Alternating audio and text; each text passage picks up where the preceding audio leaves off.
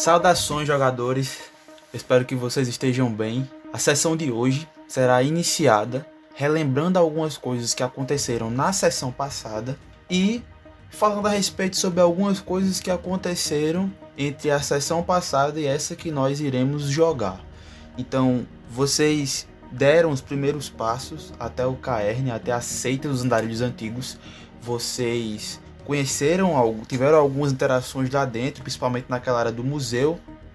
E aí vocês adentraram a área de convivência do Caerne, até que vocês foram levados até o santuário do Caerne, que era cheio de cheio do inventário das crenças é, religiosas, enfim. E aí vocês conheceram Cauã, o Gavião, o ancião Uktena. E aí vocês tiveram alguma interação entre si, de alguma forma, houve até um interesse muito ríspido e assim rápido de se formar uma matilha vindo de Baculejo, que gerou certa estranheza por parte do Presas de Prata, mas seguiu-se. Passada aquela noite, vocês tiveram um desjejum pela manhã e durante o dia vocês conheceram o Caerne, as dependências do Caerne, por meio de Miguel. À noite, foi marcada uma assembleia para recepcioná-los e ao fim, típico de uma assembleia, houve o festim. E quase que involuntariamente naquele momento da caçada, vocês correram juntos. E querendo ou não, é, aquilo gerou certo entrosamento por parte de vocês.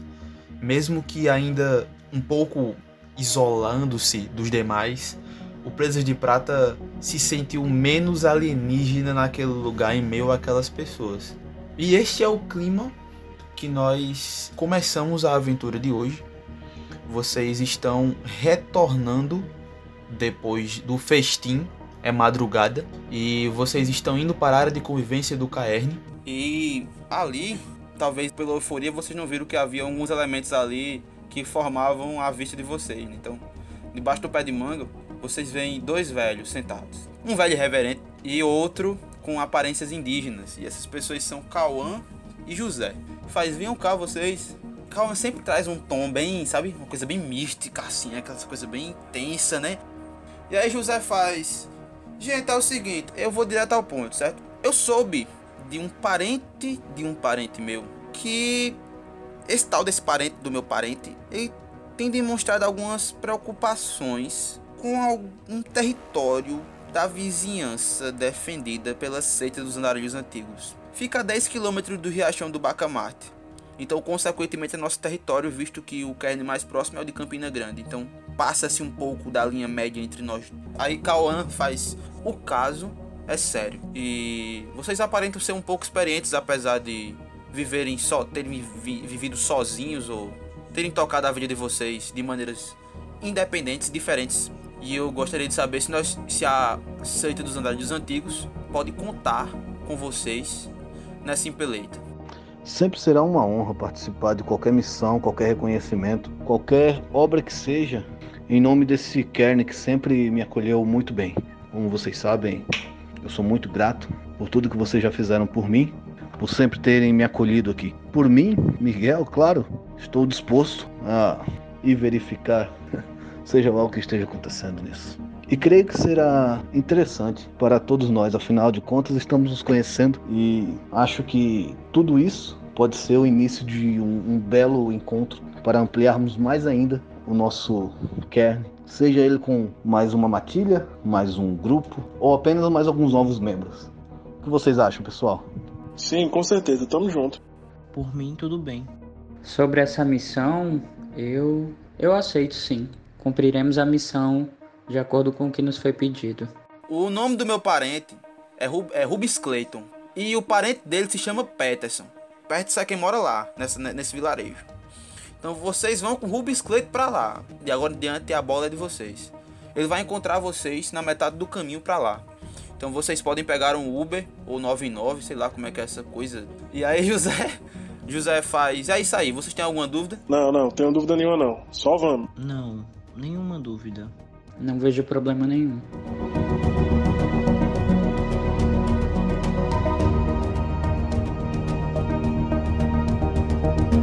Vocês acordam no dia em que ficou acordado de vocês viajarem para o vilarejo que fica a 10 quilômetros de Riachão do Bacamarte. O nome do vilarejo é Caluanda, certo? Certo. Caluandra, beleza. Vocês acordaram estão aonde? Suponho que no quarto, um dos quartos de hóspedes do, do Kern, tá ligado? Sim. É um daqueles quartos que tem, tipo, três, quatro beliches, tá ligado? Então dormiu todo mundo junto. Por mim, sim. Sim, sim. Madu, como de costume, quando você se assenta por muito tempo em um lugar, você teve alguns pesadelos fortes na última noite, sabe? Você sonhou com algo que dizia respeito ao seu lugar de nascença e no seu lugar de nascença você via uma sombra negra que corroía tudo que estava ao seu redor. E quando essa coisa ia corroer você, você acordou. Massa. Quando eu acordo, ainda está nas primeiras luzes do, do novo dia e eu não consigo sair dali no momento. Eu vou até a janela mais próxima, me assento, faço minhas orações e espero a galera acordar. Miguel acorda, tá ligado? Ele. Um adulto tá tipo o quê? Sentado ali fazendo as orações dele, tipo, na cama? Em pé, sabe? Tipo, calado mesmo. Tô Em ligado. pé, olhando pro lado de fora. Miguel, Miguel acorda e ainda não tá acostumado com essa, essa figura icônica que ele, que ele acabou. Tá ligado? Ele já acorda fazendo. Ave minha nossa. Ah, ele se benza assim e diz. Bom dia, Madu. Bom dia, Miguel. Vocês dois acordam com o barulho de Miguel dando bom dia pra Madu. Oxe, o baculete, dá, o só, só cai da, da beliche, tá ligado? Quando ele, quando ele faz isso, é o primeiro a cair no chão. Bum! Vai tomar no cu, meu irmão. Cadê, cadê o primeiro? Cadê o primeiro? Eu me levanto. Bom dia, gente. Espero que vocês estejam bem para que a gente possa bem experimentar aquilo que nos aguarda. Mas eu estaria bem se eu não tivesse caído daqui de cima, né? Papai, Caralho. Meu irmão. Bom dia, meus caros. É, eu gostaria de saber.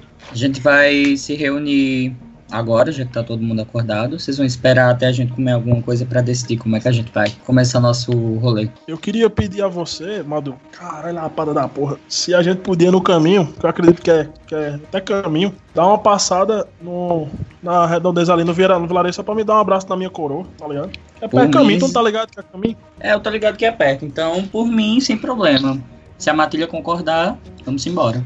Estamos de acordo. Mas eu acho que a gente deveria realmente comer alguma coisa antes de botar o pé na estrada só pra ir de bucho forrado, não é baculejo. Aí dá uma risada, tá É ligado? doido, é. Comida é comigo mesmo, papai, bora. Fechou. A gente se apronta e dá-lhe. Bota a parada do 99 lá, na, lá nas, perto de casa. Eu falo mais, pra, falo mais pro bicho ali quando ele for pedir um 99. A Ei, paradinha, né? bota só uma paradinha aí, boy.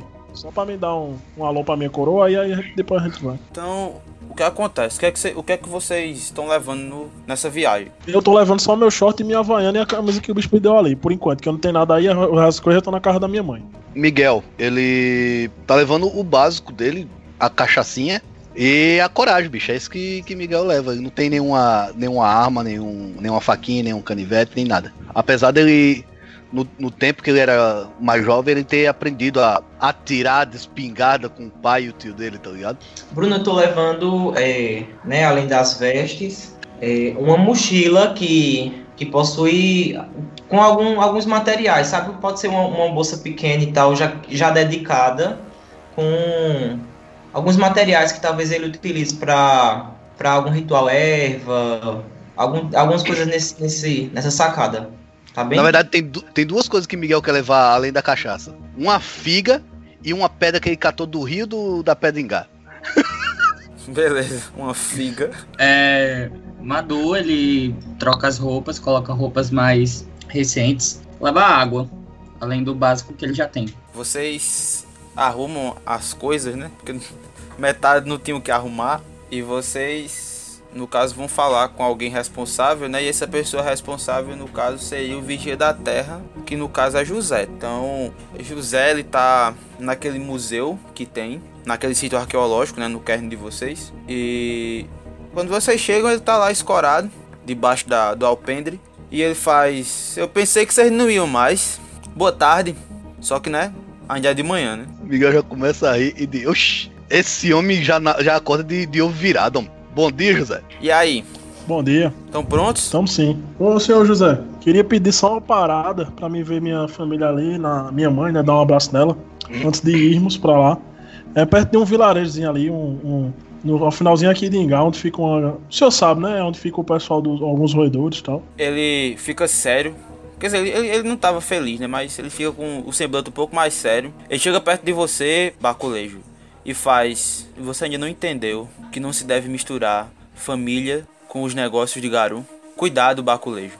Você pode aprender isso da pior forma, como eu aprendi. Ele bate duas vezes no teu ombro assim e faz. O 99 tá chegando já. Caralho, aquela, aquelas palavras do bicho, por ser quem ele é, né? Por ser um roedor de ossos, que na visão de, de, de baculejo, muitos roedores de ossos ainda são muito ligados com seus parentes. E ver um ancião falar isso pra ele, pesou, tá ligado? Ele ficou pensativo com aquelas palavras, tá ligado?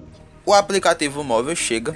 Vocês entram no carro? Sim, eu entro. Eu, eu olho, eu olho, a- dou uma olhada assim na foto do aplicativo no celular, eu acho que de José, sei lá quem chamou, acho que é José, né? O celular de José, dou uma baixada assim, olho pra ver se é o cara, olho pro celular, olho pro cara e digo, é, eu acho que é isso aí. A esse ponto da, da época em que nós vivemos, é, esses tipos de fraude já não são mais possíveis, porque os carros eles só ligam com controles de digital. Caralho, pode crer. Quando vocês entram, o motorista se apresenta.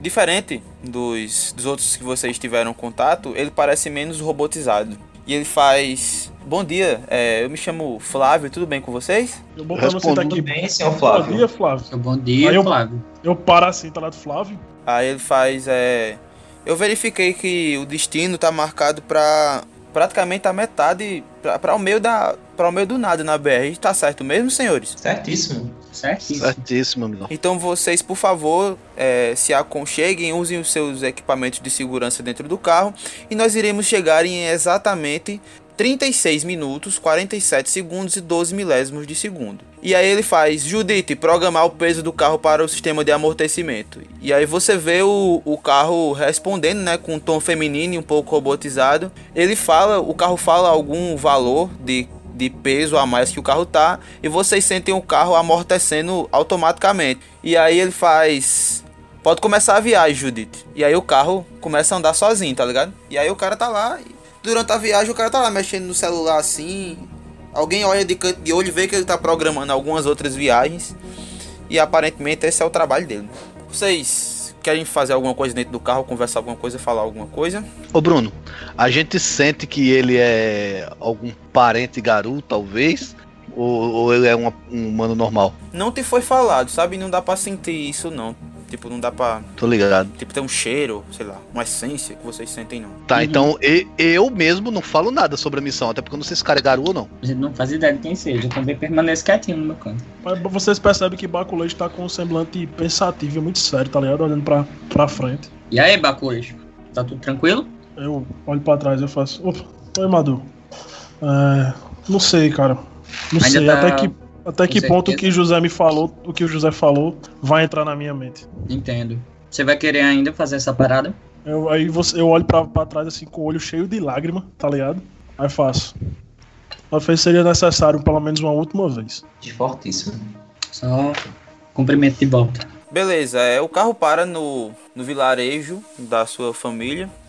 Para na frente da porta da sua. da- na porta da sua casa, o carro. Eu desço, né? Eu digo, vocês, se vocês quiserem esperar aqui, não vai demorar muito, não. Não, a beleza, vou esperar aqui. Tranquilo. E aí nessa hora assim eu boto um sorriso no rosto, eu subo os degraus e bato na porta. Dona Cleide, Quando você sobe os degraus, você já sente o cheiro do feijão sendo cozinhado. Aquele cheiro familiar que você sempre sentiu quando você acordava ou quando você chegava de alguma mola que você estava metendo quando você era mais jovem. É possível ver sutilmente o cheiro de carne também guisada que está sendo preparado e tantos outros é, preparativos que a sua mãe costuma fazer todos os dias para se alimentar ou pelo menos quando tem para comer. Quando você quando você fala isso, né, ela fala: "Ah, já vou".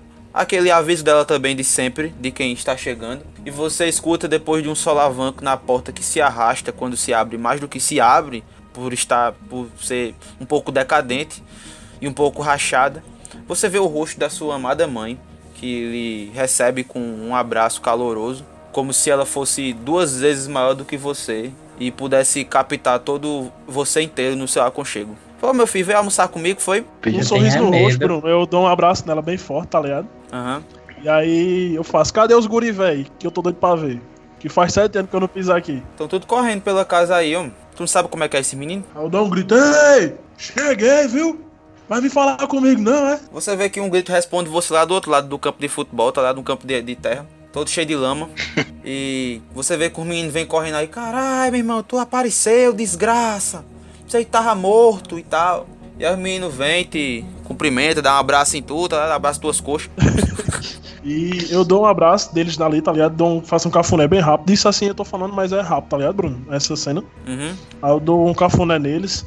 Aí eu pego na mão da minha mãe, dou um beijo assim nela, na mão dela e faço. A senhora sabe que a minha vida mudou, né, mãe? A senhora entende? Sua mãe sabe? Sabe, ela é parente. Beleza, ela fala, meu filho, me espanta você ter aparecido. Por mais que isso tenha me deixado muito feliz. É, mãe, eu precisava pegar só umas coisas aqui em casa e antes de, de ir de vez, eu queria lhe dar um último abraço e lembrar a senhora que a, o meu número nunca mudou. Eu tenho um celularzinho, Bruno, um Samsung vai pebinha. O, o que tiver de peba naquela época eu tenho, tá ligado? Meu número nunca mudou, mano.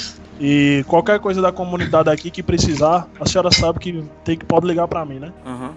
Ela fala, eu sempre entendi sua condição e sempre soube que esse dia ia chegar. Então, apesar da saudade, eu, eu sempre fui muito preparada para esse momento. De dar asas para meu filho voar. Então vá lá e ganha o mundo, meu filho. Aí eu vou lá no meu quarto, Bruno, pego só um anel, que geralmente ficava guardado, tá ligado? Que era um anel que tinha sido do meu pai e eu nunca tinha, tinha coragem de usar, tá ligado? E eu pego aquele anel, eu boto o anel no dedo assim, fecho a mão, aí eu faço, te amo, mãe.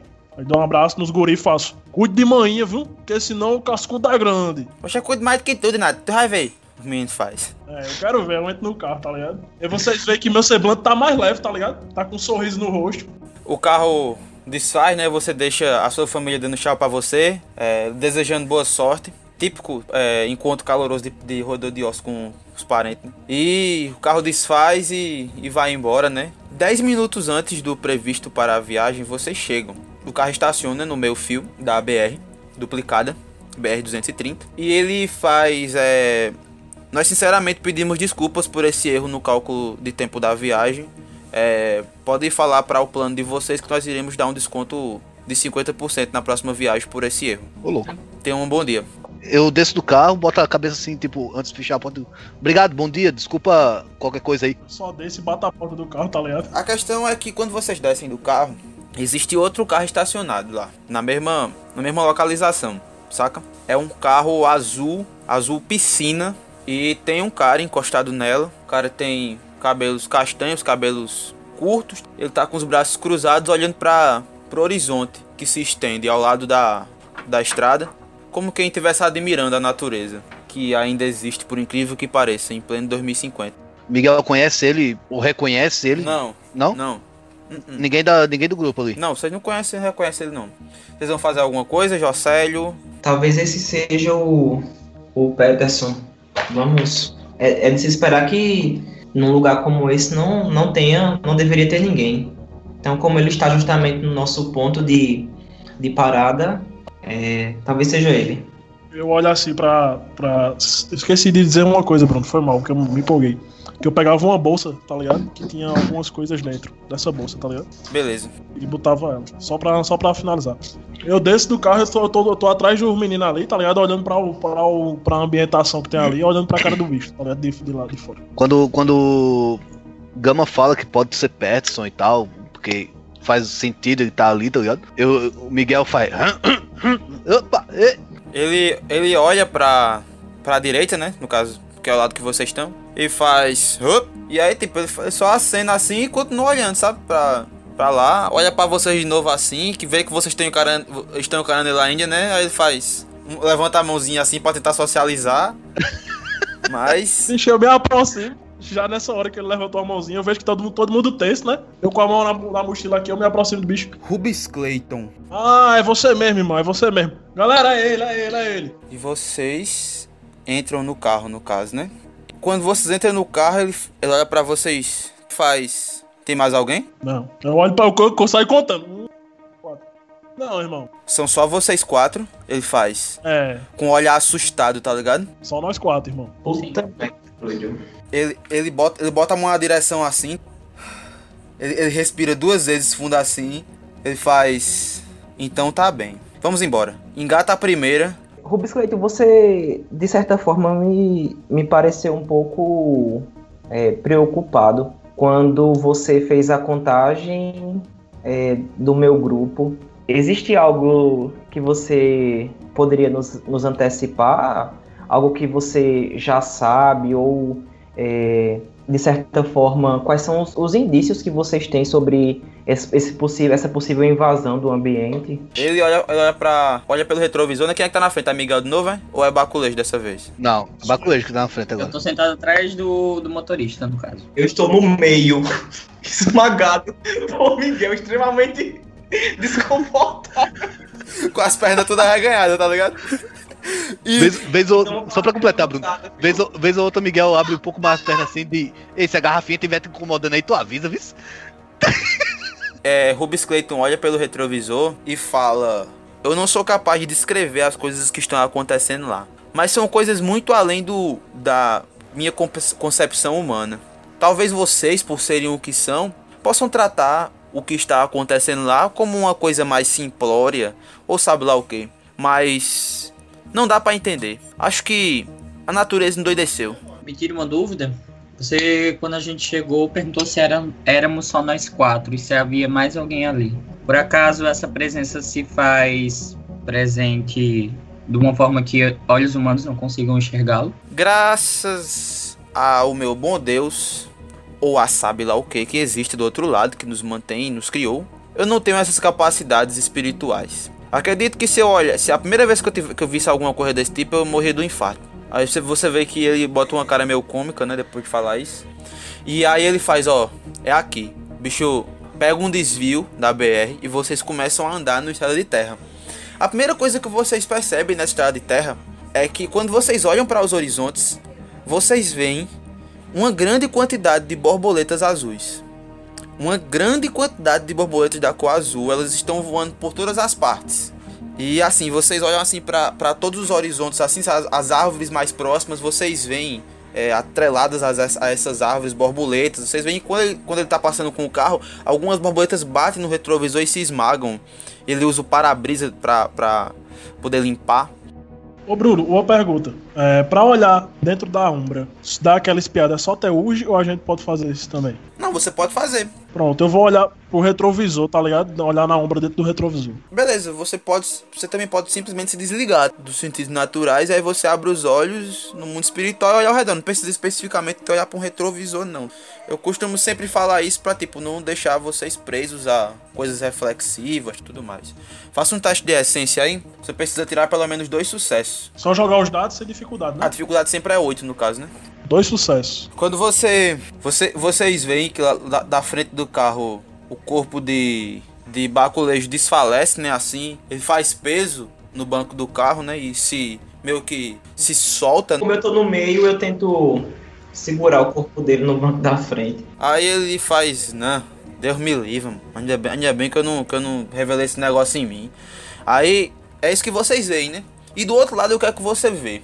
Como é que, essa, como é que acontece essa passagem, é, Baculejo? Quando, quando você convoca essa, essa essência dentro de você para tentar acessar o outro lado, a Umbra, você sente como se o peso do seu corpo não lhe pesasse mais. Como se a física parasse de funcionar. Sabe, você sente como uma TV que é desligada. Assim foi o seu corpo. Então, em uma fração de segundos, você sente, você sente o seu corpo sendo desligado, você sente o seu corpo caindo e ao mesmo tempo você sente o seu corpo voltando ao normal. Sabe qual é aquele impacto que você sente às vezes quando você está dormindo, que você sonha que você está caindo? É o contrário. É como se você estivesse sonhando que você está subindo e o impacto deixa o impacto da gravidade para de pesar em você. E aí você, quando você olha ao redor, baculejo, você vê borboletas azuis, espíritos de borboletas azuis. Você olha para o horizonte e você vê uma floresta densa e forte à sua frente. Você olha para frente e vê a estrada que separa a zona mais rural, a zona das plantações, de repente, a, zona que não tem uma mata fechada e separa ela da mata e você vê raízes, raízes fortes e grossas que atravessam essa por entre essa estrada e elas se perdem entre o outro lado da estrada. Mais alguma coisa?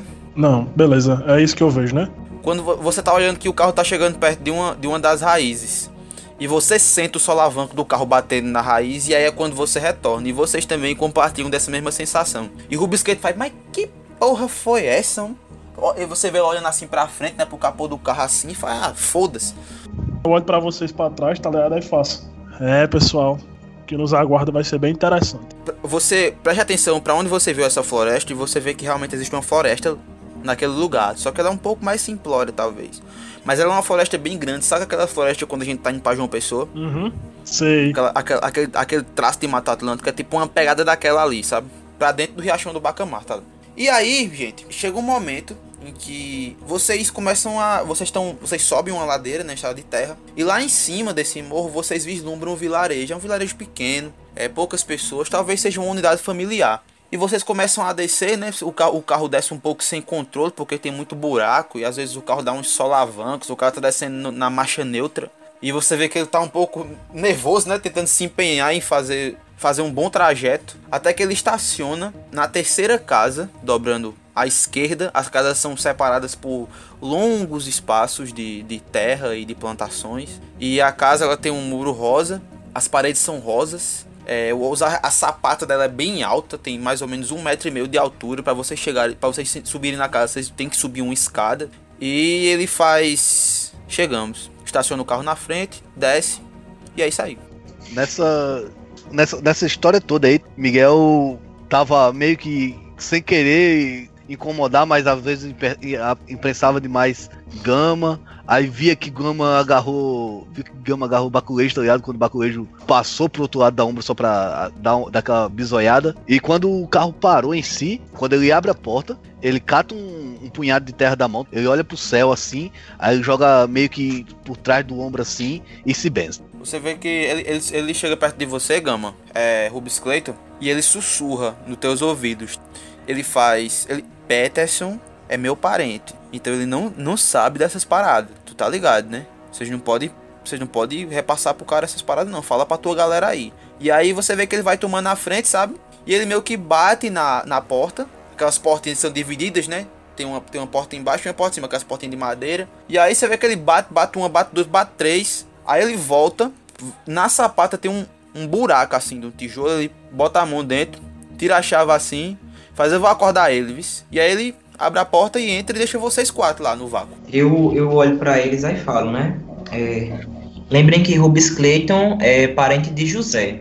Entretanto, o Peterson, ele é apenas um familiar do Rubens Clayton. Então ele não tem noção de nada sobre a essência espiritual Garou. E ele pediu, né? E o que é óbvio, eu tenho certeza de cada um de nós, é manter o véu bastante encoberto. Tudo bem?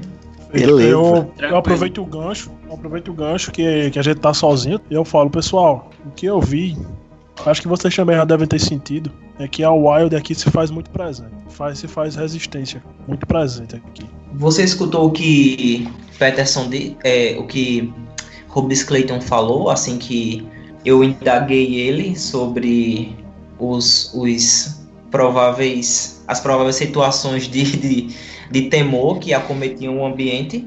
Ele disse que a natureza enlouqueceu. E o que você me diz faz muito sentido, Baculejo. Madu, enquanto a galera tá conversando, você olha pro lado assim, perto de um conjunto de um, uma, uma mata, sabe? Perto. E você vê novamente a presença de borboletas azuis voando ou pousadas lá, saca? Pertinho assim. E você vê uma cascavel passando. Putz. De repente vocês veem que Peterson sai. E ele sai com o Rubens Clayton, né? Você vê que ele tá com o olho- meio inchado assim. E ele faz. Bom dia, gente. Tudo bem com vocês? Tudo bem, man. Miguel se põe de frente dele assim, dá a mão assim, diz bom dia, cara, beleza? Apertando a mão dele, tá? Aperta a tua mão, aí ele ainda tá com uma voz um pouco de sono, né? E ele faz, ei gente, é, eu sei que vocês. O Biscoito trouxe vocês aqui pra ver as, é, as pedras, né? E tal. E só que a gente não tá subindo pra lá mais não, sabe? Eu não, não tem como eu guiar vocês pra lá não. Aí eu fico, oxe, por que, homem? O que, que, que que houve? O menino desapareceu lá. A gente não achou ele. Como assim desapareceu? Sumiu.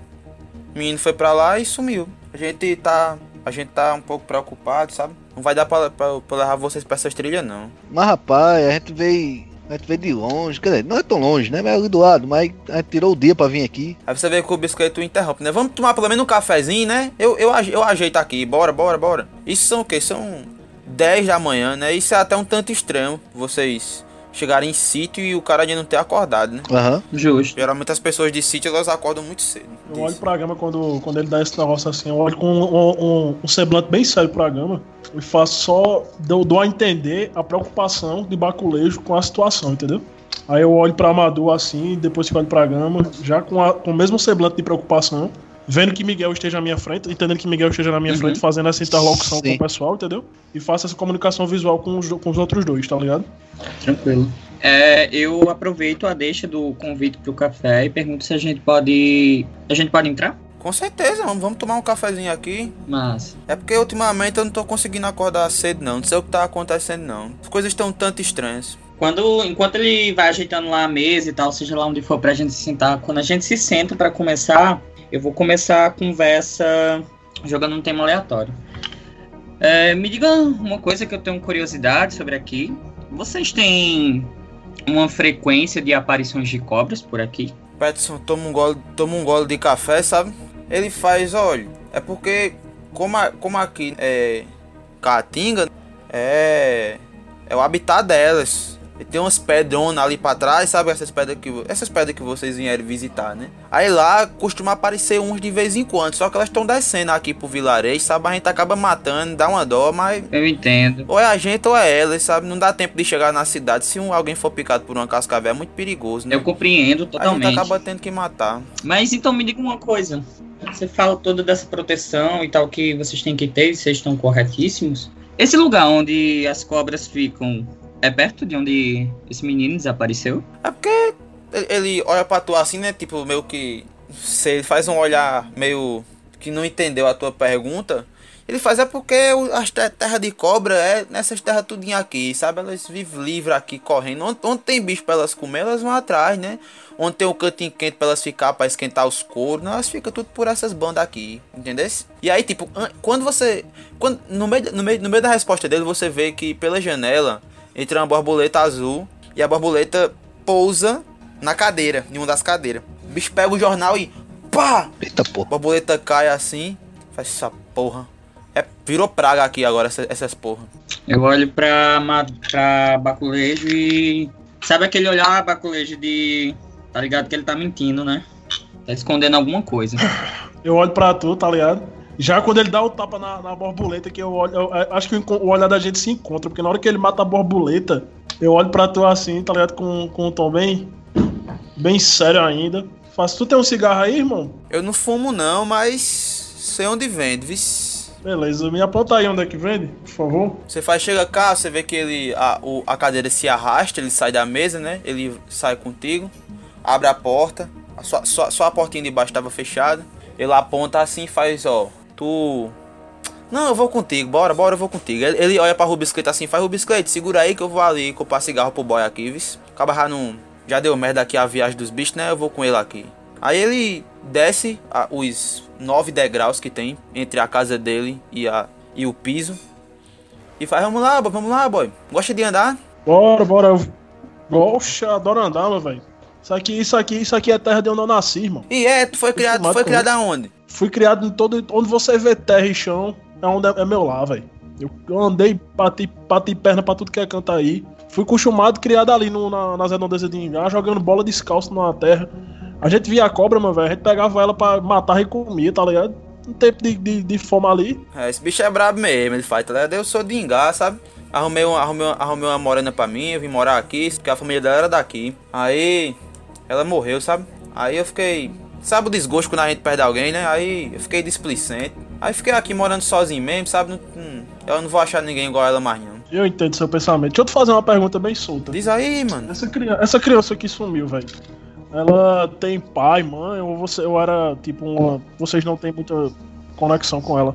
Porque assim, eu vou, eu vou até externar, eu me preocupo muito, sabe, com essas crianças que. que eu- e assim, eu até fiquei um pouco compadecido com a ideia de ajudar a procurar, tá ligado? Mesmo, se você quiser. A gente chama de menino, sabe? Mas já é, é adolescente, sabe? Tinha uns 14, 15 anos, sabe? Não, é- não era uma criança, não. Ele. É, a, a gente co- costuma faxiar por aqui, sabe? Caçar aqui. Tem muito, tem muito bicho aqui nos arredores. Você viu a mata de caluanda ali, não viu? Aquela mata ali. Você vê que a mata é fechada, né? Tem muito bicho ali também, como assim, uns preá, né? E tal. E aí a pedra, a pedra, o povo costuma muito vir pra cá porque a pedra é muito bonita, né? A vista é muito bonita e ele. Assim como os meninos daqui tudinho, né? Gostava de brincar pro lado lá, pro lado dos açudes. Aí a última notícia que a gente teve dele faz o quê? Faz dois dias, a gente de vez em quando vai lá, sabe? Tipo, procura, junta, junta os, os homens tudinho daqui, vai lá procurar, mas não tem muito, não tem muito resultado não. A mãe tá desiludida, a mãe mora logo aqui, sabe? Ele, ele aponta assim mais pra frente, sabe, é, baculejo? Ela mora logo ali, sabe? A gente chama a polícia, a polícia não vem, é um descaso da porra, sabe, velho? É triste demais, eu não sei. É foda, velho. Eu, eu tô ligado como é. Meu vilarejo ali que eu morava era desse mesmo jeito, velho. As coisas é só. A polícia só vem quando, quando é pra botar a gente na parede e, e- levar as coisas da gente, pensando que a gente tá, tá roubando ou fazendo coisa do tipo. Entende essa, esse rolê aí. Deixa eu só te fazer uma pergunta. Tu se incomodava, velho, se a gente. Se eu juntasse minha galera aí. Todo mundo ali é muito de boa, sabe, bicho? Eu tenho certeza que eles vão até entender se a gente der essa proposta. Já que a gente veio até aqui, pra não dar viagem perdida, a gente sobe esse, esse barranco aí atrás do, do que tiver, tu, dá, tu mostra uma imagem da criança. E a gente vai, velho. Não, não tem nenhum, não tem besteira não comigo, não, tá ligado? Aqui, olha. Eu só morro de medo, sabe de quê? De não achar, de, de, de nunca ser suficiente pra, achar, pra ajudar alguém, tá ligado? Se eu não conseguir ajudar ninguém, aí é que eu fico com medo, velho. Ele para no momento que você fala, é, baculejo. Olha pra você assim, olha pra bodega, não diz nada. Bate, vocês chegam perto da bodega, ele bate palma, né, chamando. Um rapaz quer cigarro aqui. Aí você vê que um, velho, um, um velhinho sai e fala, "Ô, ô, só tem, só tem, só tem esse aqui, ó. Aí ele mostra um cigarro, sabe, um cigarro bem barato, pegada gift, só com gift de 2050. Eu boto a mão no- na, na minha bolsa ali, Bruno, num bolsinho, pego uns trocadinhos que tem, umas moedinhas, tá ligado? Bota aqui em cima. Ele fala, ô meu filho, calorzinho bom, né? E entrega a carteira de cigarro pra tu, né? Me dê- presta um fósforo aí, doutor, só pra me acender o primeiro, que depois do primeiro não apaga mais, não. Ah, quer fosca, é? Pera aí que eu vou pegar o fosca. Aí ele, ele volta com. Volta, volta com. Volta com isqueiro, tá ligado? Aí fala aí, ó. Achei fosco não, mas tu. Isqueiro é melhor, né? Não? Poxa, com certeza. Eu balançar aqui assim, aí. Acender o primeiro. Obrigado, meu bom. Você é 10 demais, velho. Valeu mesmo. Fico, fico com Deus e Virgem Maria. Aí você vê que enquanto no meio desse diálogo, o Peterson ele tava meio parado assim, meio desconfiado. Quando você sai, né? Ele puxa a passada, né, Pra vocês voltarem. Olha pra você assim e faz, meu irmão, se eu fosse tu eu não ficava aqui não, tá ligado? Eu diminuo um pouco a passada, eu olho pra ele e faço. Por que não? Esse lugar é estranho, tá ligado, boy? Para. Aí ele faz, para. Eu paro. Ele faz. Para, para de respirar só, só por, por 10 segundos. E tenta sentir esse lugar. Eu faço exatamente o que ele diz, Bruno. Eu tento sentir as paradas ali no, ao redor. Baculejo, quan- quando você, você para no meio da estrada, o vento beija seu corpo. Você só, só sente o vento. Só que em algum momento você começa a sentir a terra tremendo e fazendo algum tipo de ressonância. Você, você vê que é, o, o Peterson ele dá uma arrepiada assim, é feito. Sentisse, meu irmão? Tu sentisse, meu irmão? Eu olho pra ele com, com um sorriso no rosto, tá ligado? Aí faço, irmão, eu já senti coisa até pior, velho. Em lugares que se eu dissesse a você, você até acharia estranho. Eu vou lhe dizer uma coisa, e vou reiterar o que eu lhe falei. O único medo que eu tenho, irmão, é de, de um dia eu não ser capaz de ajudar alguém. E se eu tô lhe dizendo que eu sou capaz de fazer alguma coisa por você, me deixe tentar, nem que pra isso eu tenha que morrer.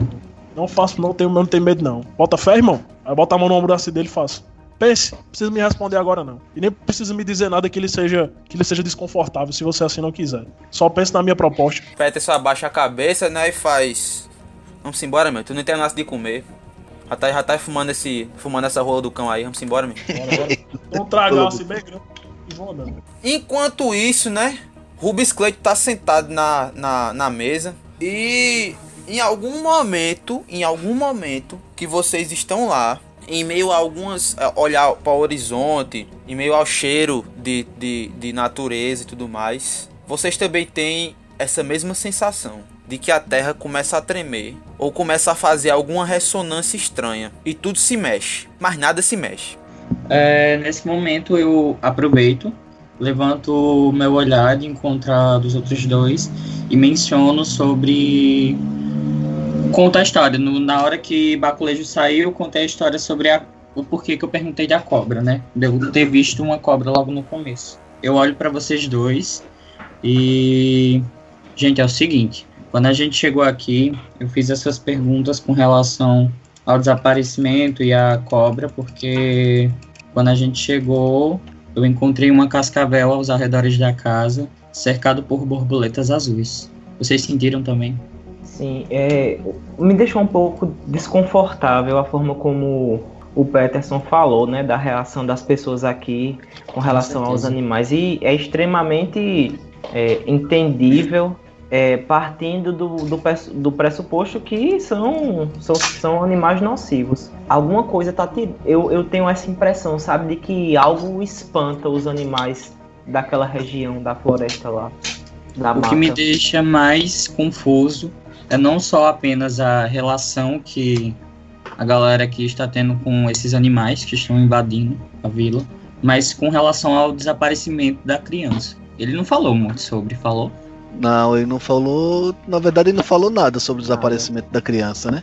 Justamente. Rubens Cleiton olha pra vocês e faz. Vocês estão insinuando que ele tá mentindo pra vocês, gente? Meu irmão, velho, foi ele que. Foi, ele foi o elo de ligação entre vocês e isso aqui. Não, mas não, não, não, não estamos dizendo que foi ele. Você vê que ele tá desconfortável com vocês suspeitados de Peterson. Talvez por ser parente dele, né? Uhum. Eu me levanto da mesa e falo, eu não diria que ele está mentindo, até porque a gente não tem como provar isso agora.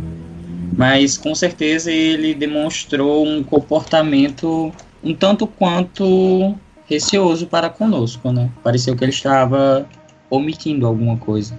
Bruno, eu vou, eu vou até a janela, eu vou até a janela, é, em direção à mata. Aí eu olho assim para os, os meninos, né? Eu digo, eu sei que Baculejo deu uma olhada e ele viu e, e falou pra gente, mas eu quero ver com os meus próprios olhos.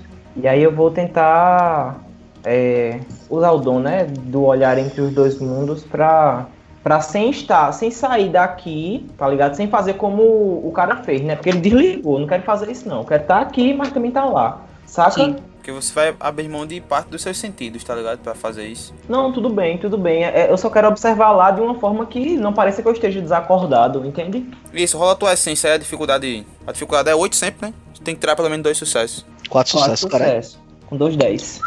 Arrasou. Quando você olha, você se apoia na janela pra olhar Meu Deus, eu me senti hoje. por aquela fresta de universo, você vê lá no fundo, né? Porque assim, não é tão perto. A floresta, ela é como se ficasse como se assim, uma pequena subida. Você vê ela ao fundo, vivíssima, forte.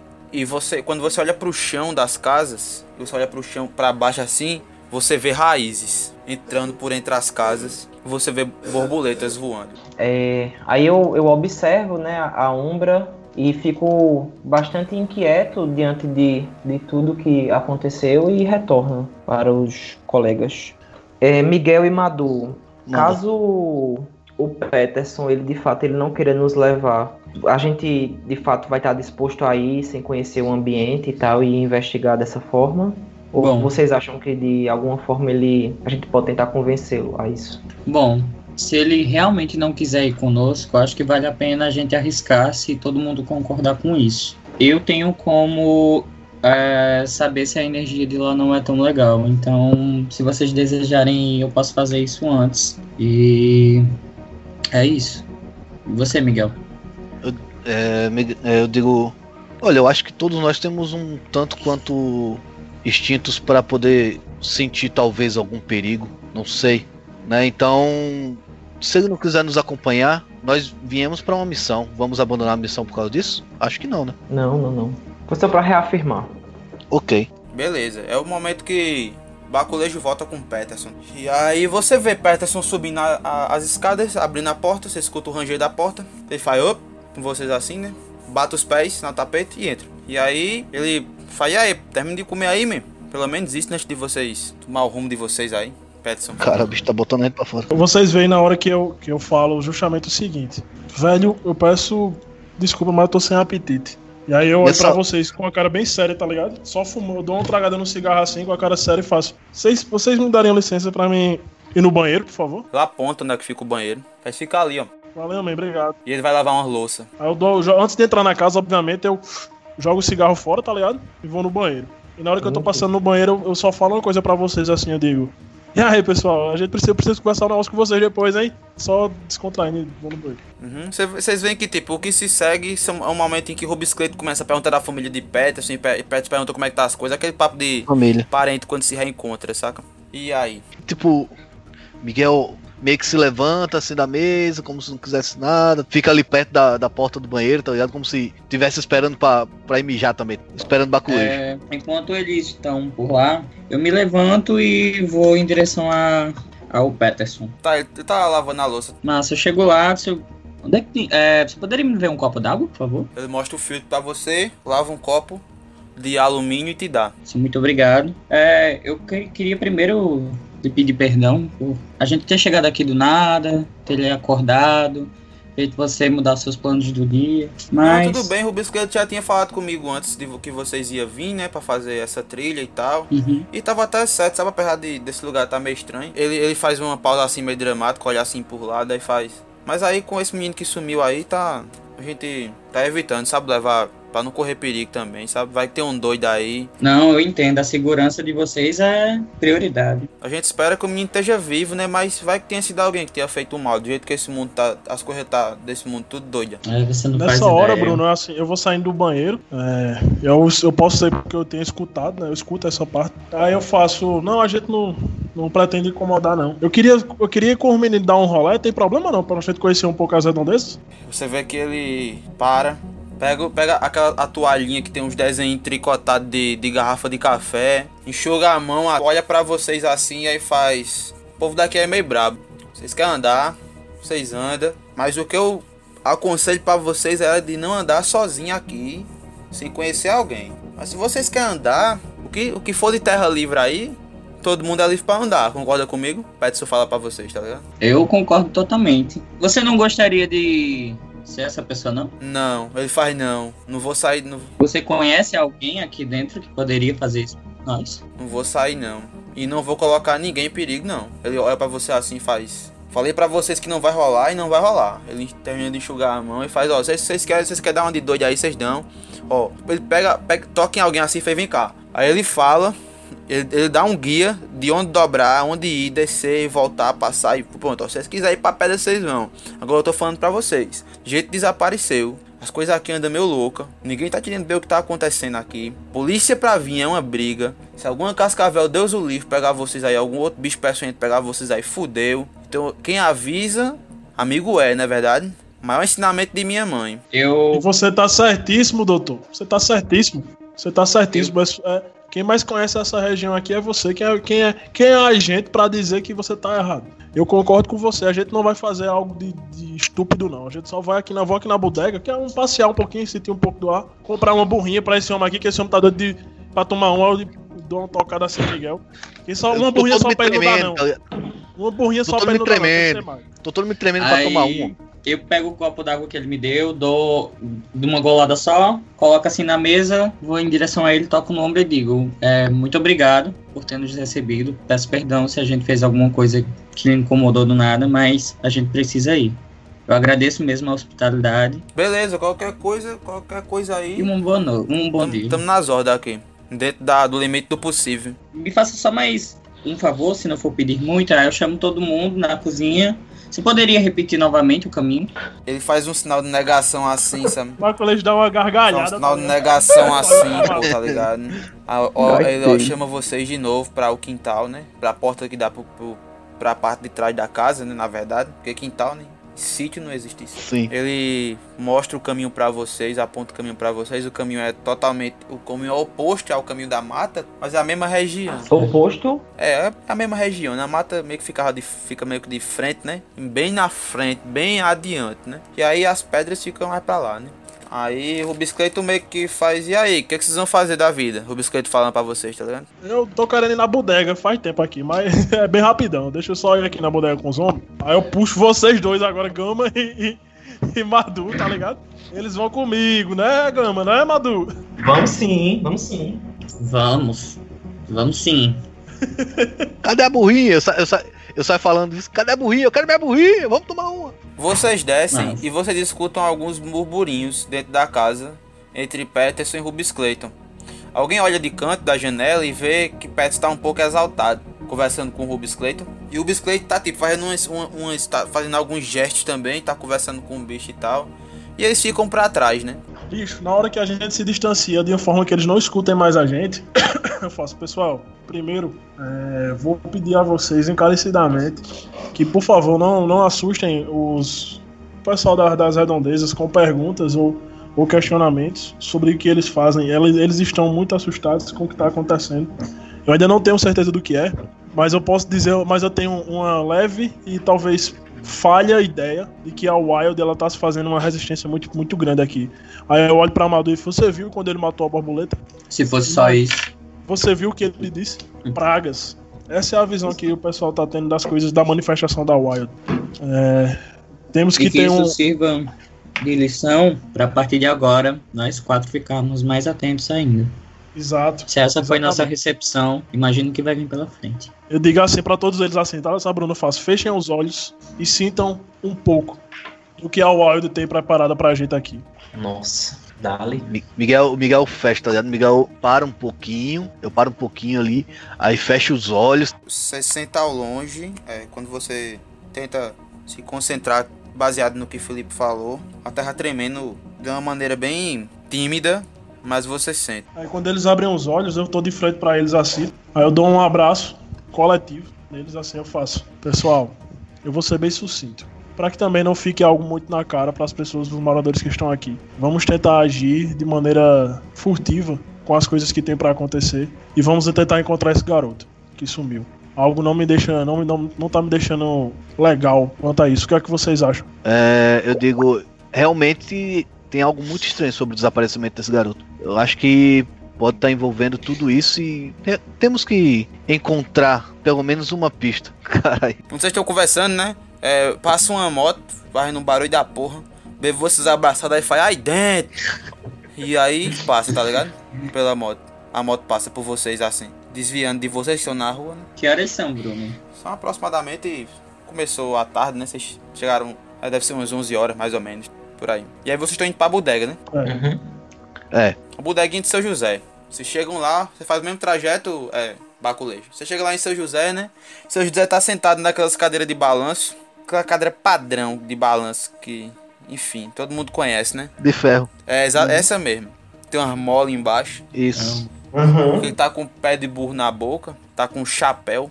Aí ele faz, "Ô", aí já- se levanta assim, né? E vai devagarzinho na, na, no portão gradeado dele atender vocês. E aí eu solto só assim, opa, tudo bom? Desculpa voltar aqui e como te lá vou tirar o senhor do seu, do seu descanso. Esse cidadão quer comprar uma burrinha. Poxa, eu, eu fico é feliz, ó. Ele faz, quer de quanto, meu filho? Eu, eu aponto, tá ligado, Bruno?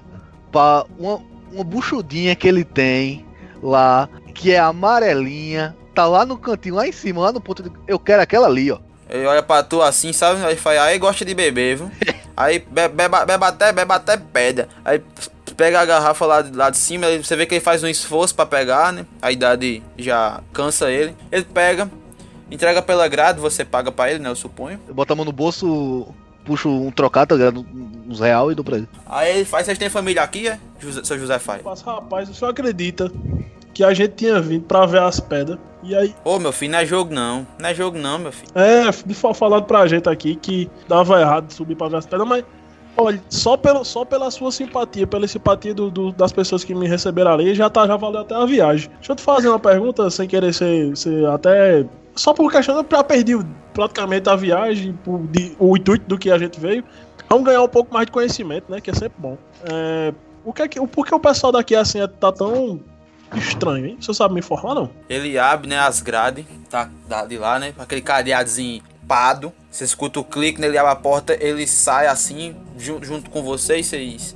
de- desde que, quando vocês chegaram, vocês perceberam que o clima ele mudou um pouco, sabe? O clima ficou um pouco mais frio. O vento fica um pouco mais frio e tal. Mais, mais agradável. Ele, pa- parece que ele tá ele sente o vento, né, enquanto ele traga o pé de burro dele e faz, meu filho, olha, esse lugar aqui é meio doido. os bichos daqui é meio selvagem. A gente acha que o, o povo, o povo diz que, povo diz que tem, um, tem uns bichos selvagens que mataram o menino. Mas eu sei o que foi isso. Tu sabe o que foi isso? Olha pra Isso. tu assim, como quem, como quem Eu fosse faço- teu, tá ligado? E mesmo. Ele faz, olha, isso é, é tudo culpa daquele casal de macumbeiro que veio morar aqui. Depois que eles vieram pra aqui, depois e desapareceram, né? Porque não, era Abrijo e Maria, o casal que ve- inventou de morar aqui, que era tudo metido com macumba. Depois que a vida se afastou, se esqueceu do que era certo, né? E começou a fazer esses negócios, olha, Deus castiga. É dito e certo, meu filho. Deus castiga. E Deus castigou aí, tá vendo? e Levou esse o povo foi pra onde? O senhor sabe, não? Sumiram também, desapareceram também. Foi pra dentro dessa floresta todinha. Mas faz é tempo, faz é tempo, faz, faz é tempo. Bota, bota dia aí, faz uns 15 dias aí. Que eles sumiram dentro, dentro de casa. Dentro de casa ele sumiu. Dentro de casa. Onde é que era a casa Oxi. deles, mano? Dentro de casa. Não, foi. É lá pra baixo, sabe? Lá, lá pra, pra baixo ali. ó. Você desce aqui, ó. Dobra ali. Aquela casa abandonada. A casa parece estar abandonada. Ou parece que os familiares. Eu não sei não o que é que deu, não. Eu sei que ninguém chega pra lá amanhã. Bom, eu vou abrir o jogo com o senhor. De uma coisa que me deu interesse agora. Olha, eu tenho, eu tenho, eu tenho um, um sobrinho que é novinho, sabe? Guri velho novo. Sabe como é que guri velho novo é pra, pra, com essas coisas de YouTube, né? De, de canal de, de, de interação. E Eu aí. também, era, também era do mesmo jeito quando era mais novo. Pois é, homem. E aí, então. Olha que legal que seria. Já que, já que eu vim aqui e não pude ver as pedras, de eu ir lá nessa casa. Fazer uma filmagem dizendo a ele que entrei numa casa. Oxi, olha, olha que isso é massa demais. Deixa eu aterrorizar esse guri. Me digam dessa casa pra mim fazer uma filmagem. José olha pra você, Baculejo. Sério, aquele olhar de, de velho sério assim, que parece que tá querendo repreender e faz. Não brinque não, viu meu filho? Não brinque não. Ele vira devagarzinho, porta, a- a grade fica, fica, fica aberta e ele some pela escuridão da casa dele. Faço velho é difícil, viu, gente? Eu tentei. Faça e aí, pessoal. O que é que vocês. Qual a ideia que vocês têm? Eu, particularmente, eu me preocupo muito com esses cidadãos de aqui, sabe? É, o que eles estão passando é algo muito pessoal deles. Eu não queria ser invasivo nem desrespeitar eles. Miguel diz, olha, ele basicamente disse onde é. Disse que é ali pra baixo, uma casa meio abandonada. Se a gente quiser ir na casa do, do povo lá, é só ir. Mas, sei lá, o objetivo da gente não era subir pra pedra e, e- ou a gente vai mudar de. Como é que vai ser? Bom, eu acho que seria importante a gente dar ao menos uma misturia nessa casa. Tentar ver se a gente encontra alguma coisa. E querendo ou não, o casal, a história do casal tem alguma relação com a história do desaparecimento do pirralho. E nós sabemos E que é aí? porque. E com certeza não é porque eles, só, eles faziam. Eles praticavam alguma outra religião, né? Eu dou uma, uma, uma olhada assim, bem. Com certeza. Eu só que eu agora, agora que eu só tava preocupado com a criança, agora eu tô preocupado com três, homem. Imagina aí, que com certeza alguma coisa aconteceu com esses dois. Eu não vou se embora dessa. Da... Olha, eu sei que a gente tem a missão de, de, de subir ali. Aí ó, ponto, tá ligado? De subir ali. Mas eu, baculejo, não vou conseguir ficar em paz se a gente não ajudar esse- esses três aí que sumiram também. Então, Então- tá dito e feito. Se vocês compartilharem da minha ideia, a gente só volta pro carne quando resolver tudo. Eu, eu olho pra Baculejo e digo, Baculejo, eu tô abastecido com duas burrinhas, Baculejo. Tu não dá ideia pra mim, Baculejo. Foi compra mais quatro aí que a viagem vai ser longa. Eu dou uma gargalhada. Então vocês vão pra, ca pra, pra casa, no caso? É, tu vai dar uma olhada na casa. Vocês andam um pouco mais e o clima vai esfriando um pouco mais. Eu quero, eu quero evidenciar a presença de borboletas aqui e acolá, da cor azul, que voam pelos céus, pairam pelas casas. E vocês vão descendo e vocês vão vendo que apesar de nós estarmos em 2050, a vida simples do homem do campo, ela ainda permanece a mesma. Talvez porque eles se negaram a abraçar as banalidades da Weaver, que eles nem sabem que existem, ou porque as banalidades da Weaver não chegaram até eles porque talvez não fosse interessante para quem as demanda. A questão é que vocês veem uma vida simples, pessoas simples, porém com uma cara um pouco desconfiada. Talvez se vocês tivessem vindo em outras épocas, essas pessoas tivessem fossem um pouco mais acolhedoras, mais simpáticas, mas elas olham para vocês, fazem um sinal rápido e entram para dentro de suas casas, ou estão fazendo alguma atividade da qual elas não fazem muito contato com vocês. E e em uma encruzilhada, vocês chegam até a casa que seu José avistou. Madu, você, quando você olha pra casa, você vê que tem uma pessoa sentada na casa, tá ligado? Na frente da casa. E a pessoa, é uma mulher. Ela olha pra vocês assim e ela entra, e ela entra para dentro da casa. Só Madu vê isso? Só Madu vê isso.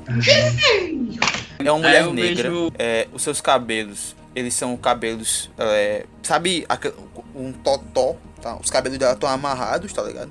E ela tá com roupas simples, uma camiseta branca que vai até metade da coxa e uma saia lilás que vai até um pouco abaixo do joelho. Sandália que você olha é uma sandália azul, provavelmente são aquelas padrões da Havaianas. A Havaianas ainda existem em plano 2050. E ela entra pela casa, que tá com a porta aberta. É, eu vejo a galera, tipo, como se fosse se aproximar na casa e eu para assim. Galera, é o seguinte. Muito provavelmente a dona dessa casa está aí e ela acabou de entrar. Eu preciso ir lá logo a mão conversar na com... testa. Eu preciso ir conversar com ela. Alguém me acompanha? Eu digo, valei-me Nossa Senhora. Tu viu uma mulher entrar ali dentro? Claro, como eu estou lhe vendo agora. Ah, Maria. É Eu olho pra assim, bem sério. E na hora que ela fala isso, só sério. Vai, pode falar, vem só olhando, só, só olhei pra ela. Aham. Eu digo, é pra ir, é pra ir embora. Todos vocês escutam vindo de dentro da casa. Tá que me pariu.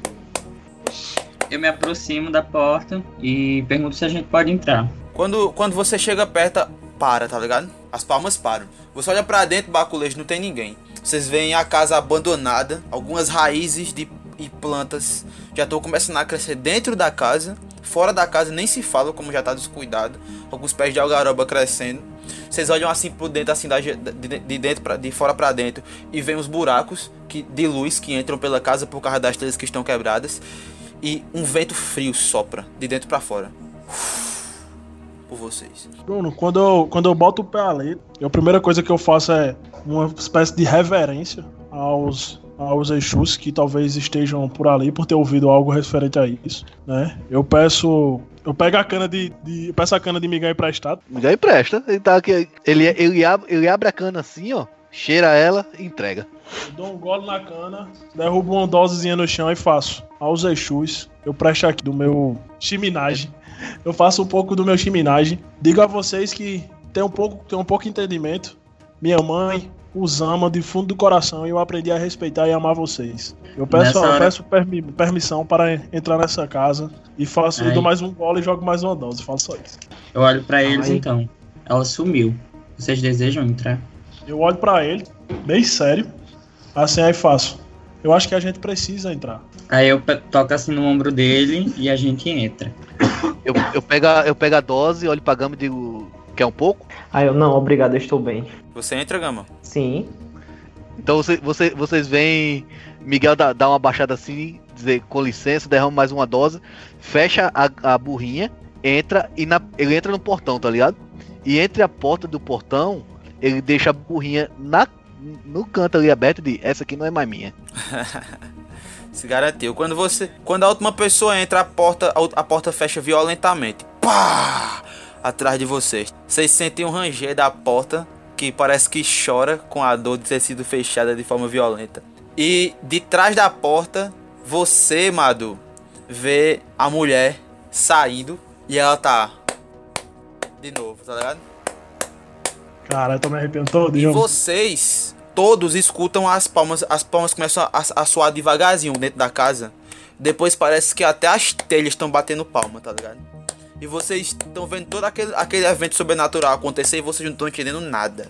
No momento que isso tudo tá acontecendo, já que não- ninguém tá entendendo nada, a única coisa que eu consigo fazer é pegar a minha gaita e acompanhar as palmas. Esse som ressoa por alguns minutos na sua cabeça, tá ligado? Tá que me pariu, doido. E aí, tipo, você vê que na última palma assim, ela, ela, ela dá um grito. Vocês veem todos os vidros da casa quebrando assim, de dentro pra fora. Um grito, aquele grito fino, sabe, Madu? E ela some no meio, da, no meio daquele grito. Eu bem sério, olho pra Madu, boto a mão no ombro dele, aí faço, você tá bem? E você sabe, Madu, que isso não foi correr de Exu, não, tá ligado? Não foi correr de Exu, não. Tô entendendo. Se bem é difícil. Bem é uma palavra muito pesado pra se falar agora, mas vamos continuar. Aí eu. Aqui não, não temos nada, né? O que foi que você viu? Você pode descrever ou você prefere ter o seu momento? Eu vou dando passos pela casa, tentando olhar pelas paredes, o chão, o telhado. Eu toco as paredes, as janelas. A primeira parede que você toca, Madu, parece que ela interage com você. Quando você toca, na... imagine você tocando de mão aberta na parede, né? entre o intervalo do seu polegar e o seu indicador, na parede começa a aparecer uma, uma ranhura. E essa ranhura começa a se transformar em letras. Letras mal feitas, porém parece que são letras feitas com violência ou com amargura ou rancor. E essas letras elas rasgam a parede. E, é, e, e lá, depois de algum tempo, todos vocês conseguem ver isso também, tá ligado? Você vê o seguinte escrito: O segredo está na noite.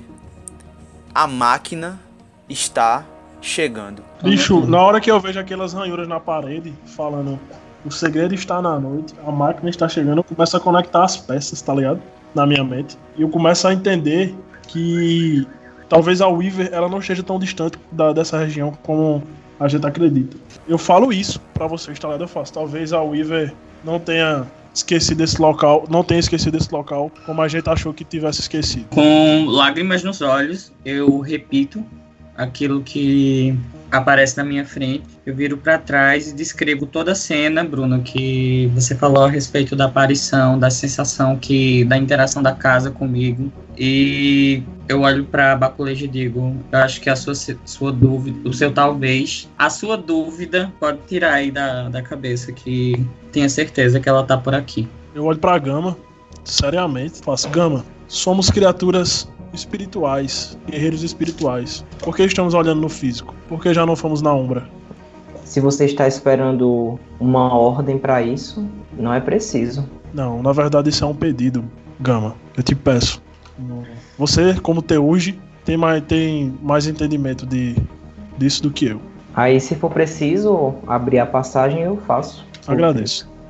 Antes de você fazer isso, eu retiro duas velas que estão comigo, acendo elas. E antes de você fazer a ligação, eu não sei se isso é possível, mas aí eu começo a entoar a música novamente com a gaita. Beleza, você começa a tocar e o Teuj vai abrir a passagem, né? Você vai abrir a passagem pra onde? Pra que camada? Pra penumbra, Bruno. Tá, descreva pra mim como é que você faz. Eu me concentro inicialmente, né, no, no que Madu fez. E aí eu, eu observo, né, todo, todo o espaço da casa e fecho os olhos. E ao abrir, Bruno, eu quero já, tipo, tentar me conectar não mais com o olhar físico da casa, mas já, tipo, olhando e me conectando com o, a casa espiritual, né? Com o reflexo espiritual da casa, como sendo também uma espécie de passagem, né? Tipo, eu fechei o olho, quando eu abri, já foi tipo a deixa para que nós estivéssemos atravessando a película. Você já é tão familiarizado com a espiritualidade que é como se você pudesse imaginar como poderiam ser as coisas do outro lado. E é isso que você fez no caso. Você idealizou como deveria ser aquele plano da umbra, da penumbra, baseado no que você viu, e você sempre chega o mais próximo possível quando você está abrindo a passagem baseado nisso. E foi assim que você o fez. Você fecha os olhos, se concentra, estendeu a mão em uma das paredes e a parede parou de ser rígida e aceitou você entrar dentro dela. E aí você entra por entre a parede. E vocês veem que a parede está num estado mais líquido, digamos assim. Antes de entrar, eu só solto uma, uma última frase, assim. Se a gente não queria chamar a atenção, eu aposto que esses vídeos quebrando não foi muito bom, né? Eu atravesso. Miguel também atravessa, tá ligado? Bem de boa. Só vai botando a mão assim. Aí vai sentindo a parada meio aqui, como se fosse gelatinosa, tá ligado? E vai. Madu, ele nem usa as mãos, ele só vai enquanto ele tá cantando, tocando. Nince negra.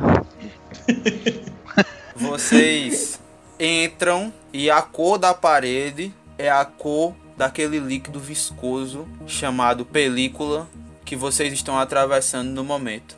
Porém, aquela passagem não é silenciosa a ponto de vocês sentirem o som de seus corações batendo como normalmente costuma ser.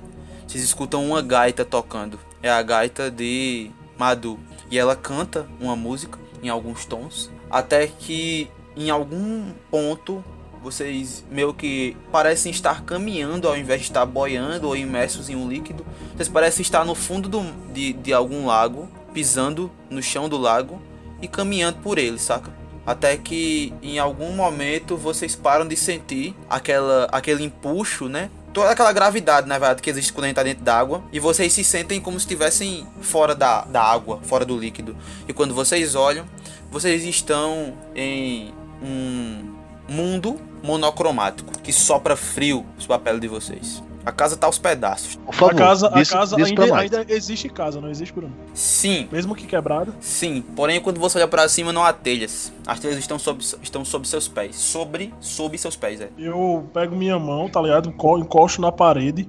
Você sente um frio. Sabe quando você bota uma mão na, na numa geladeira ou então numa, numa garrafa de cerveja que ela tá muito gelada e ela é- é uma garrafa de vidro? É, é essa sensação quando você toca na parede. Eu toco na parede e fecho os olhos, tá ligado? Ainda tocando na parede e faço. Espírito de Gaia, eu quero, quero me comunicar com você. Entendeu? A pegada? O vento sopra frio em você e é isso que acontece. Eu não sinto comunicação da, do espírito da parede, né? Uh-uh. Eu olho pra vocês assim ao redor e faço. Esse local aqui já não tem mais, já não tem mais vida. Esses espíritos estão sendo consumidos pela Weaver. É, Miguel, Miguel olha ali pra onde era a porta, Bruno, e vê se ainda tem vestígio da garrafa que ele deixou. A porta tá aberta e a garrafa não, ainda não, não existe no, na penumbra. Beleza. E aí, Vou observar, Bruno, o, o espaço da casa. E esse vento frio que soprou, eu vou tentar encontrar algo como um espírito do vento.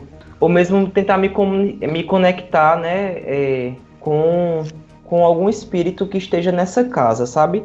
De modo bem semelhante ao que Baculejo fez, só que de uma forma teurge, sabe? certo, você quer gastar um ponto de essência pra você conseguir fazer isso? Pode ser. Você faz, se faz chamar a atenção do, de algum espírito que está ali, o espírito do vento.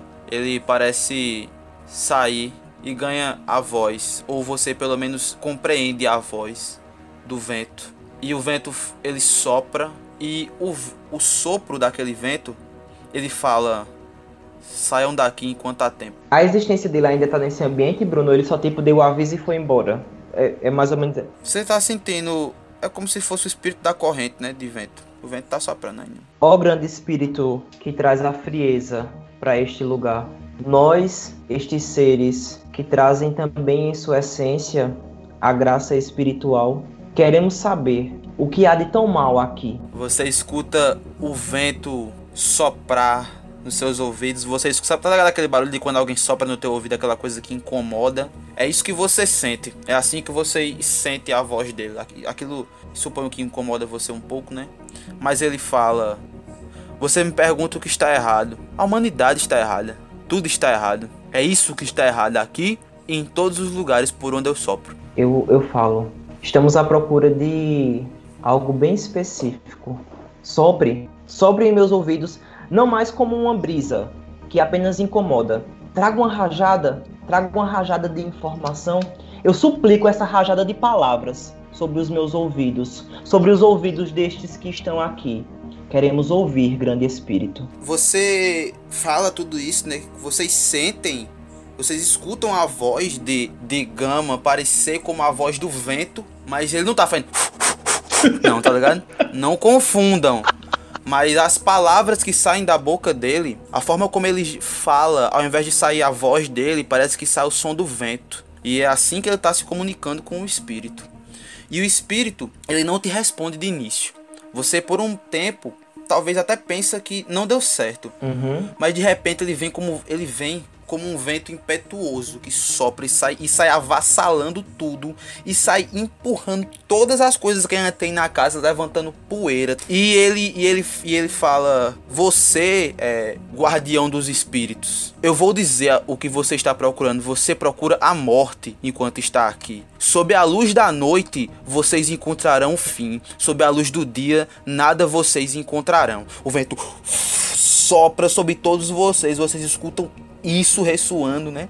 Como o vento passando pelos seus ouvidos e de repente o vento cessa. Como bom, como bom e velho estereótipo para dizer para os jogadores que o vento não vai falar mais nada. Beleza. Eu, eu olho para os meus colegas, aí falo, né? Espero que o vento do presságio tenha soprado sobre os ouvidos de vocês, assim como ele soprou no meu. É, irmão, velho, eu só lhe digo uma coisa. Se ele te disse, ó, se ele te disse o que eu tô achando que ele te disse, Fudeu, homem. Diga logo, homem, que eu já tô, já tô nervoso aqui já. Eu paro de tocar na hora, olho pra ele e digo: É a morte, né? Talvez tenha sido um enigma para dizer que é algo muito, muito perigoso, mas que nós encontraremos à noite. Não. E Eu, eu ainda gostaria, Bruno, de, de sair da casa, sabe? De ver fora da casa. Só vou, só vou, só vou dar um detalhe. Quando o vai saindo, quando o Gama vai saindo, é, preocupado com o Gama, o Baculejo vai, vai acompanhando, sabe? E vocês veem que ele tá preocupado porque o, pressa, o pressentimento dele é de perigo. E ele, quer, ele, ele entende esse pressentimento de perigo. É algo que, que vem, é- não é algo que assim ele consegue dizer o que é, é o que ele sente. Ele sente perigo e por isso ele tá, ele tá atento. Talvez vocês nunca tenham, tenham visto o Baculejo tão atento a tudo, tá ligado? E ele vai, tanto que quando ele vê que Gama vai pra porta, ele, vai, ele é o primeiro a abrir a porta pra olhar o que tem, pra depois Gama passar. Não existe mais porta. É, Não, a gente a gente entendeu. Gama, quando tu sais, vou falar que nem o, o- os, pe- os pés de prata agora, né? Que eu tô falando pés de prata, por favor. quando você sai da casa, e aí, tipo, quem acompanha ele vai ver a mesma coisa também. Você olha, você olha em direção da mata de Caluanda, você vê a escuridão dentro da mata, de maneira que você consegue ver apenas as primeiras árvores que se estendem diante de você. Acima, mais ou menos a oeste, você vê uma nuvem negra, gigante, é empoleirada naquela direção. Você passa algum tempo olhando pra ver em que direção ela vai, não é que nem a gente para às vezes pra ver se a nuvem tá se mexendo ou não, tá ligado? Sim. E você vê que ela tá vindo na direção de você, está vindo na direção da vila. Você olha pra trás e você vê nuvens de chuva. Mas sabe aquelas nuvens negras de uma tempestade que vai cair assim, vai se acabar o mundo? Você olha pro chão e você vê raízes, mas não são raízes estáticas. As raízes estão em constante expansão. Primeiro por debaixo da terra, depois você vê que uma ponta sai, depois a ponta entra. Devagar, porém visivelmente, como uma nuvem nos céus. E jogou o dado, fudeu. quando você sai, Gama, vocês todos vão ficar dentro da casa, vocês todos vão ficar fora da casa? Eu sou o primeiro a sair, Bruno, pra, pra olhar antes dele, tá ligado? Aquela sensação de perigo que, que Baculejo sentia, quando ele vê que Gama vai em direção à porta, ele é o primeiro a olhar o que tem lá fora. Quando você tem essa visão, Gama, enfim, os que viram, né? Vocês por um momento se distraem com visão tão, sei lá, com coisas tão grandes, imensas e incomensuravelmente poderosas, talvez da natureza, talvez do acaso, enfim. E o mais, o menos é, distraído, talvez perceberia que o chão começou a tremer sutilmente. O tremor aos poucos, ele passou a ser audível aos ouvidos de vocês. Mas não é um tremor, é uma ressonância. Imaginem o som de todas as crostas terrestres roçando umas nas outras. É isso que vocês escutam naquele momento. Vocês sentem nada mais, nada menos Porra, do que o poder espiritual de vocês sendo drenado por essa, por essa ressonância. Vocês sentem-se enfraquecendo. Tutupom. Todos vocês pedem 4 pontos de essência. Boa. Que beleza. Eita, Caralho, doido. É um choque forte que vocês sentem. Vocês sentem algo. Sabe quando alguém tá tirando teu sangue? Que tu sente algo com uma, com uma agulha muito grossa, que você tá sentindo o líquido sanguíneo sair pelas veias de vocês? É isso que vocês sentem, mas saindo por todo o corpo de vocês. Previsão Beleza. diz que o céu fechou. Oxe, meu filho. Bicho, eu, Eu vou olho- até interpretar isso se você deixar depois deles, né? Por favor, o terror é compartilhado. Mano, na hora que. Na hora que. a- eu vou dizer até a cena que vocês veem por Baculejo estar na frente, né? Quando ele olha assim, que ele vê, aí ele espera vocês chegarem, e de repente, meu amigo, você, aquela ressonância vem e bate, e ela arranca de dentro dele, como se ela estivesse tirando a- a- aquele, a- aquele, aquele, aquele, aquela, como se fosse uma faca espiritual passando por dentro dele, tá ligado? E ele cai, tá ligado? Ele cai com ele cai de joelhos, tá ligado? Assim, talvez como tinha, como tinha, eu acredito que tem um batente, alguma coisa ali na frente, naquelas casas, ele cai de joelhos e ele rola as escadas, tá ligado? Pum, e cai no chão assim, ele só levanta olhando pra vocês pra ver como é que vocês estão. Quando tu levanta, tu vê Miguel, tá ligado? Meio que com a mão assim na barriga, vomitando, porque o bicho tá passando mal, vomitando com a mão, com a outra mão assim na cabeça e diz: Que ressaca desgraçada. Ele sabe que não é ressaca, tá ligado?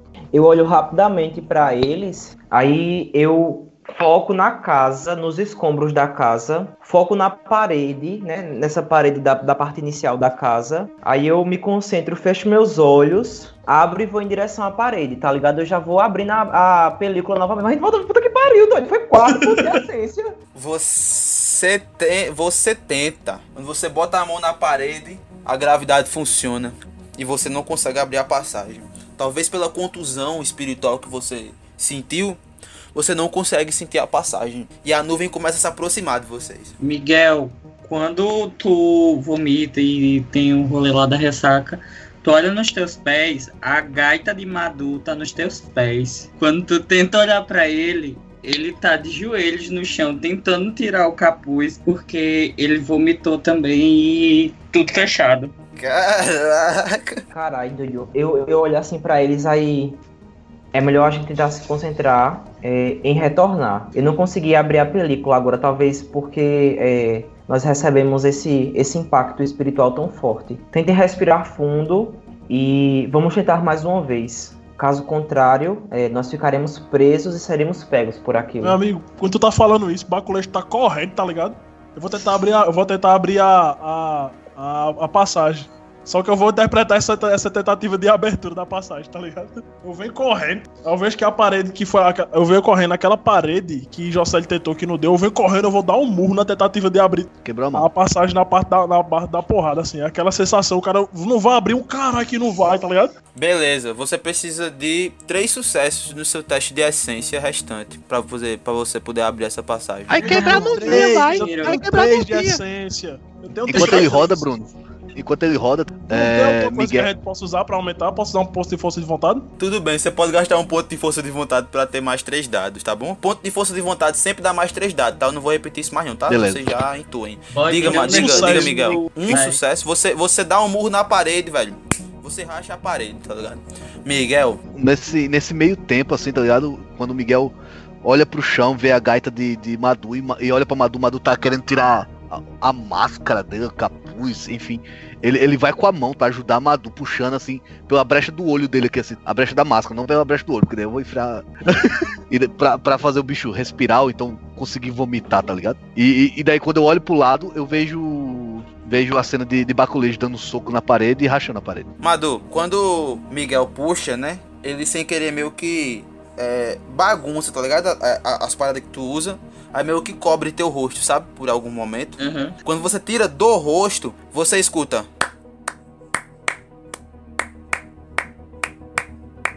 Você olha pra trás e de dentro da casa, você vê uma mulher, aquela mesma mulher cantando. Eu tento me levantar, sabe? Tipo, vejo que Miguel tá do meu lado, mas eu levanto olhando pra ela.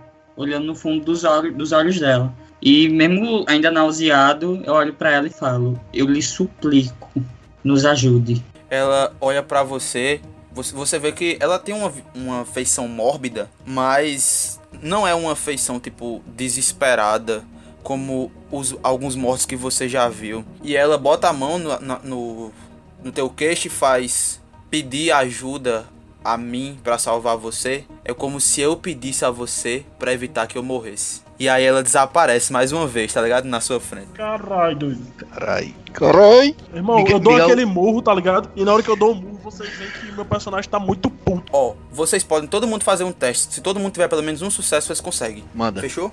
Vai. E aí vocês, vocês vão descrever comigo como é que vocês fizeram isso em conjunto, beleza? Tá. E- Esse é Fala total ou com esse esse que sobrou? Essa aqui sobrou, com certeza. Tive um sucesso já, viu? Três sucessos, tá? Eu tive dois. Eu tô sentindo que quem vai cagar é o Teuji. Eu tô sentindo que quem vai cagar é o Teuji. Ai, Deus, obrigado, Senhor. Tô horror. do Deus? Quem foi que tirou mais sucessos? Quem foi que tirou mais sucessos? Foi Aldean. Arthur. Miguel, você é quem Começa. Aldean, Arthur e Miguel. Você, Miguel, é quem começa a fazer abrir essa passagem. E aí vocês, os demais, vocês podem ajudar na interpretação quando ele começar, beleza? Eu vejo a rachadura de do soco que, que Baculejo deu, tá ligado? E eu vejo que, que Madu levantou falando com alguém que eu não vi. Eu olho tá com a mão no bolso, pegando aquela figa que eu tinha e crava ela ali na, na rachadura pra abrir mais ainda. Aham. E aí você abre, miga. E vocês vão fazer mais o que pra ajudar em relação a isso? Bicho, quando eu vejo ele metendo a mão na, na, na, na, na rachadura pra tentar abrir, eu tava puto, pensando em outra coisa, mas eu olho pro bicho, eu meto a mão assim, tá ligado? E vou empurrando pra baixo com a mão dele. Onde é que tá a gama? Eu quero ir por último, tá? Eu tô por último. Tô tipo na parte posterior, sabe? Dando vibrações positivas, tá ligado? Assim, vai dar certo, vai dar certo, vai dar certo. Bruno, quando eu vejo eles fazendo isso, eu só quero, tipo, colocar assim a mão no chão, aí pego um pouco de terra, sabe? Beleza. E fico com a Massa. terra na mão. Madu vai ajudar também os meninos com, com a força pra tentar rasgar, enquanto só dei aquela procurada pra ver se eu achava a gama. Vocês veem a luz do plano natural do outro lado da rachadura e vocês conseguem abrir a passagem. E aí vocês vão passando, né? Assim que a passagem abre, que vê o plano natural, eu já eu, eu tô ali, tá ligado? Eu seguro, eu seguro, seguro é, Miguel, eu jogo o Miguel dentro da passagem, tá ligado? Dou um empurrão nele pra ele entrar Beleza. na passagem. Eu vou fazer isso com todos pra ficar por último, na tentativa de deixar todos sobreviver. Tentar, né? Tentar. Eu fico por Miguel, último, eu então- não- eu, não tô nem perto dele. Então, nem perto ele- dele. Eu olho É, pra ba- você aí. baculejo, baculejo me empurra, tá ligado? Eu só, eu só aponto pra, pra Madu, tá ligado? Pra onde eu tinha visto a gaita, que eu não vi ele pegar, tá ligado? Só aponto e sou empurrado, tá Aham. ligado? Carai, carai, salvou Madu. Desgama. Eu tipo eu olho pra, pra Baculejo e falo, né? É, é melhor você passar. Como você disse, do mundo espiritual, eu que entendo. Eu olho pra ele, tá ligado? E faço. Volte vivo. Se você, se você acontecer uma coisa com você, eu vou lhe buscar no inferno. E eu pulo dentro. Caralho.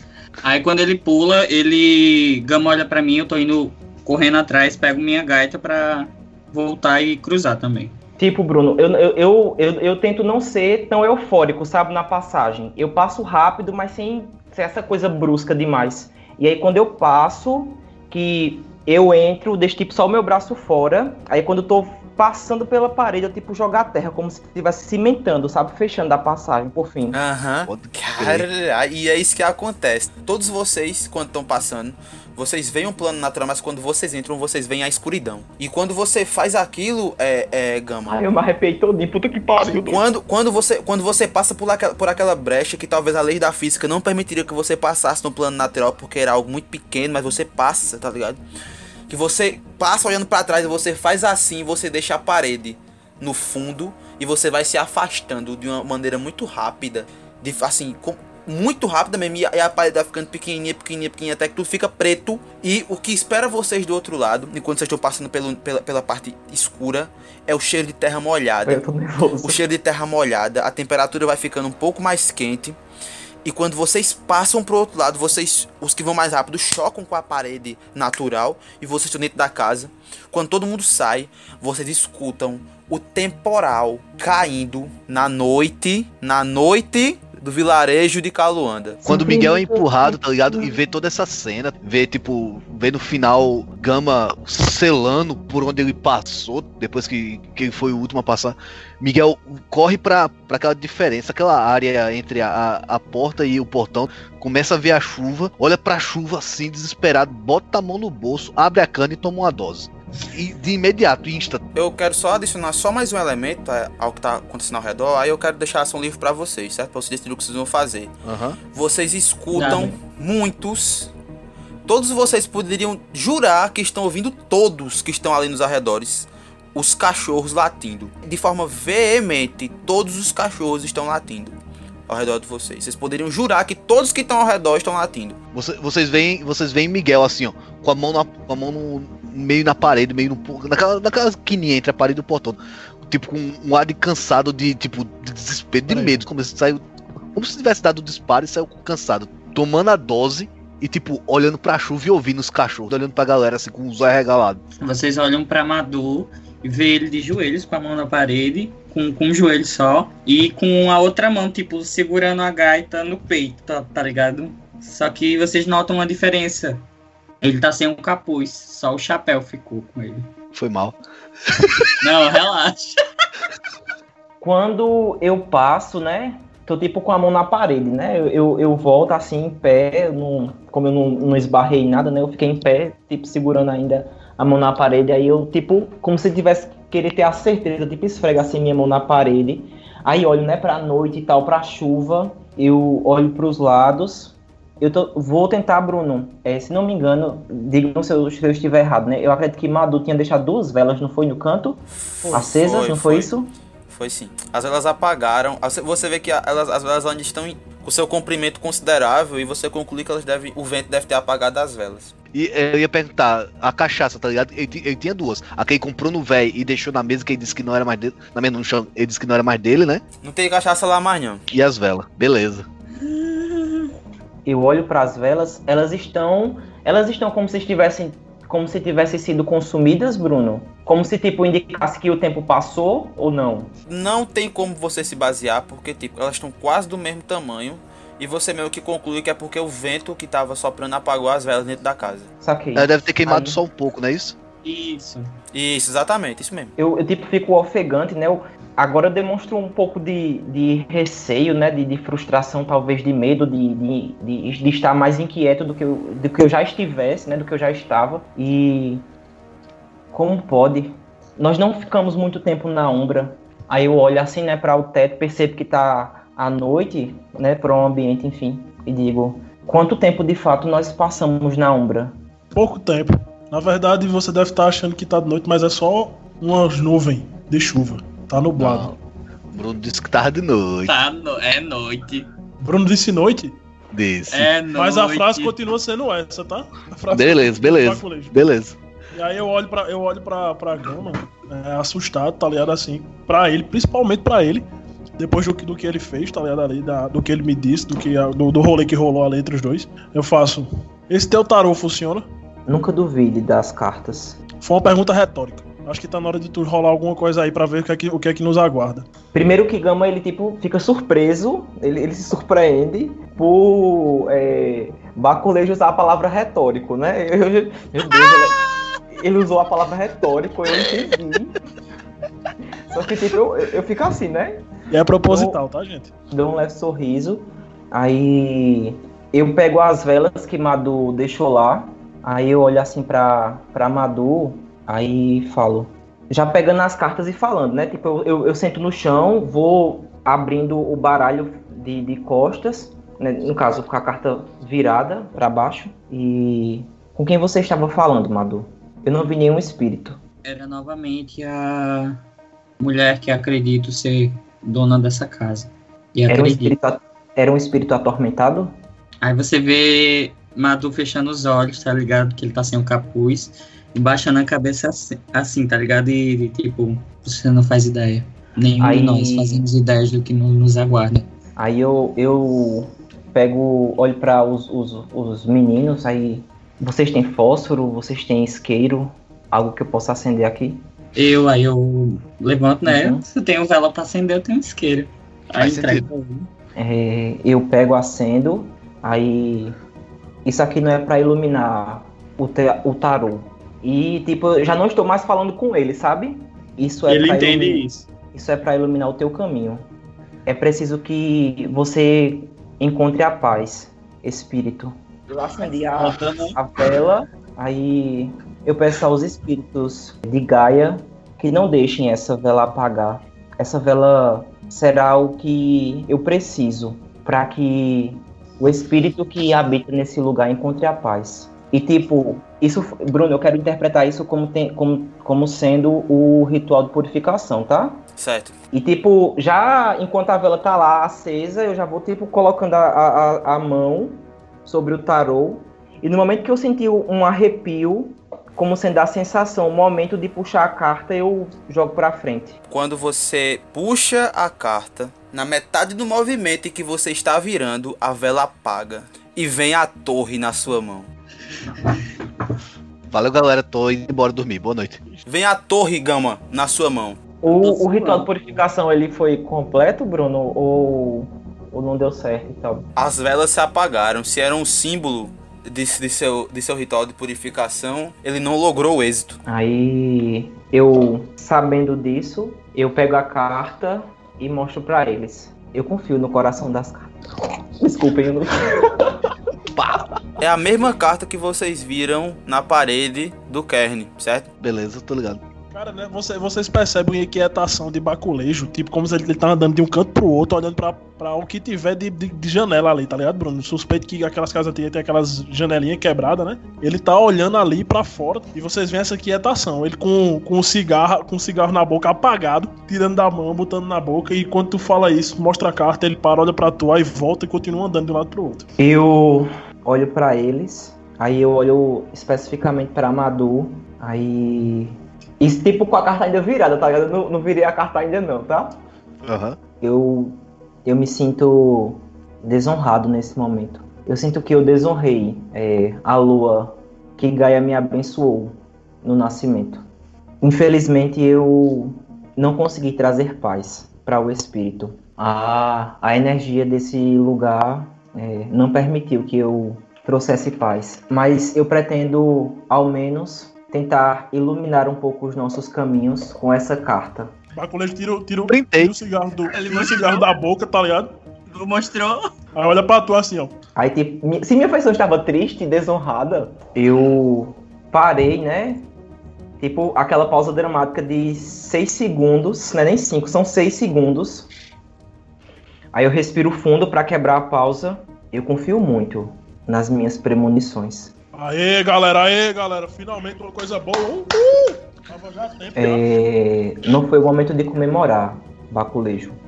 Melhor, não foi o momento de comemorar, Roedor de Ossos. Aí eu mostro pra eles. Essa carta nunca vem como um bom sinal. Se nós ouvimos do Espírito tão claro e nítido quanto eu ouvi que a morte nos aguardava e que quando a noite chegasse seria o momento de encontrar-se com o fim, essa carta corrobora com as palavras que ela falou: destruição, instabilidade, caos. Enquanto é ele faz essa explicação, Madu se levanta e vai tentar abrir a porta, porque a gente não tem noção de tempo ainda, né? Porque a porta se fechou violentamente, né? Não, não. Miguel, Miguel tá, abriu a porta, foi o primeiro a abrir a porta, ficou entre o portão e a porta, pô, tomando uma cana. É, né, Mi- Miguel tá ali da área, é nessa hora que ele entra e diz: Se tudo isso que tu tá falando, Gama, é verdade, escutem. E daí, eu acho que é a hora que vocês prestem atenção no- nos cachorros latindo, que Miguel tava ouvindo lá fora. Enlouquecedoramente os cães latem. Bruno, Gama está extremamente instável. Se isso não ficou claro, esse é o momento que vai ficar claro. Eu, tipo, vou tentar fazer um movimento rápido pra juntar as cartas e elas, tipo, caem da minha mão. Aí, aí, aí eu começo. Vocês estão ouvindo? Está chegando. Vocês não estão ouvindo? Sim, sim, está chegando. O quê?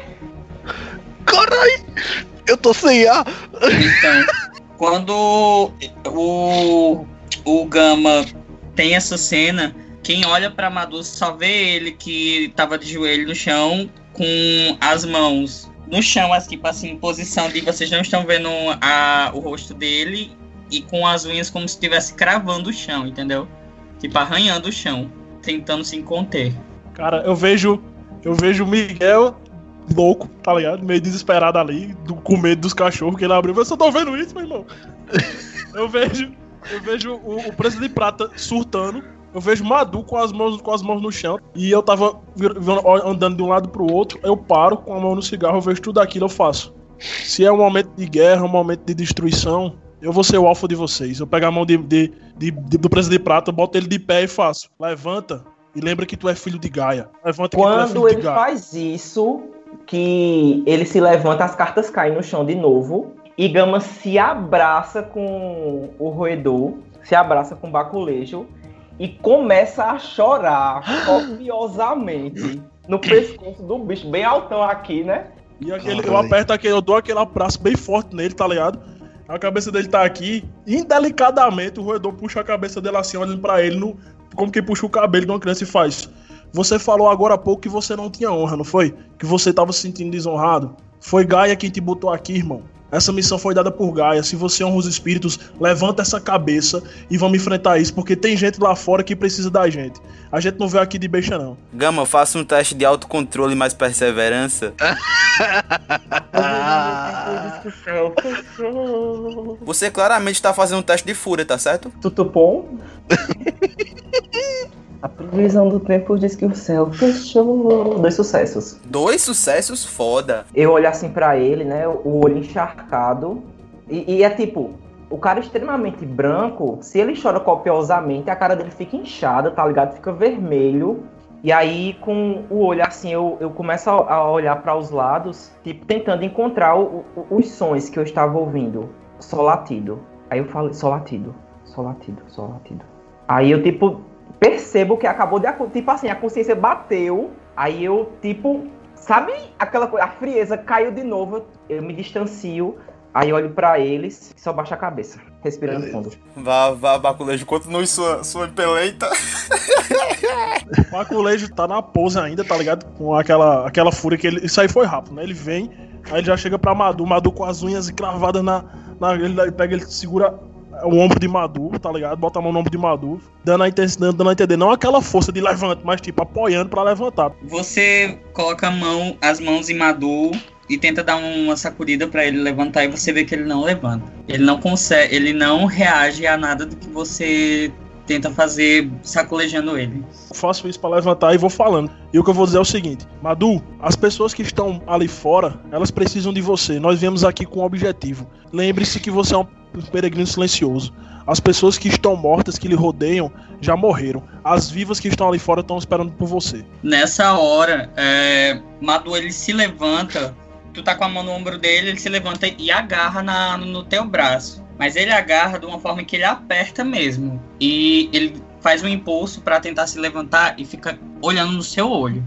Ele não tem capuz, ele quase não, não tira isso, é uma coisa que ele usa pra esconder os sentimentos dele. O que você vê, Baculejo, são os olhos dele vermelhos de tanto tantas lágrimas, de tanta dor nos olhos dele, tudo que ele consegue falar é: são muitos gritos. Você não tá entendendo a dor do que os meus ouvidos estão sentindo nesse momento. não me dá gatilho não, vê se eu tô doido. São muitos gritos e eles não param, eles não cessam e eu não estou aguentando. Gama tá olhando meu Deus.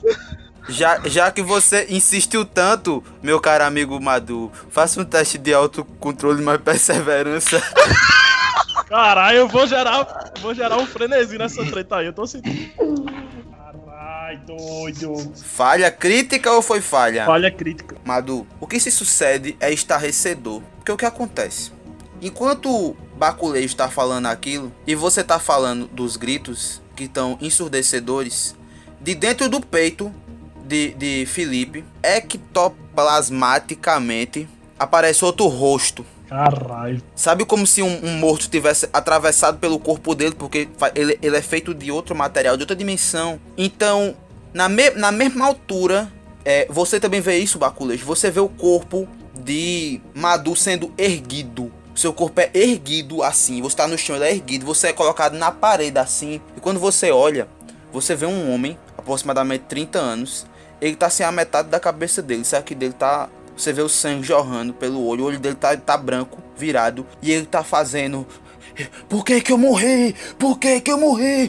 Por que que eu morri?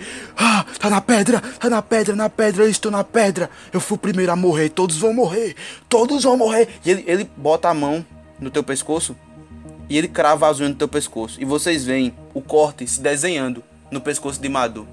E é nesse momento, Madu, que não existe mais um mínimo de estabilidade emocional dentro de você. Você sente a fera interior chamada da natureza e o lobo toma conta de você, Madu. E, vo e vocês só conseguem ver em uma fração de segundos a pele e o tamanho de Madu aumentando. Ele vai para sua forma de combate, empurra alguém que está diante Eu, né? dele, provavelmente você, Baculejo. E vocês veem ele empurrando também Miguel e você sai pela noite, Mado. Cara, Miguel, você pelo menos estava mais controlado, né, Mida? É, pois é, eu só tava. Eu, eu tinha tomado uma, né? Aí calibrou, tá ligado? Pra tremer. O teste de autocontrole, mas perseverança do bicho é tomar uma, tá? Tomar uma dose. quando, quando, ele, quando ele me empurra na parede, que eu bato, que eu caio, tá ligado? Eu levanto, Bruno, eu já levanto em forma de, de, de, de lobo primordial.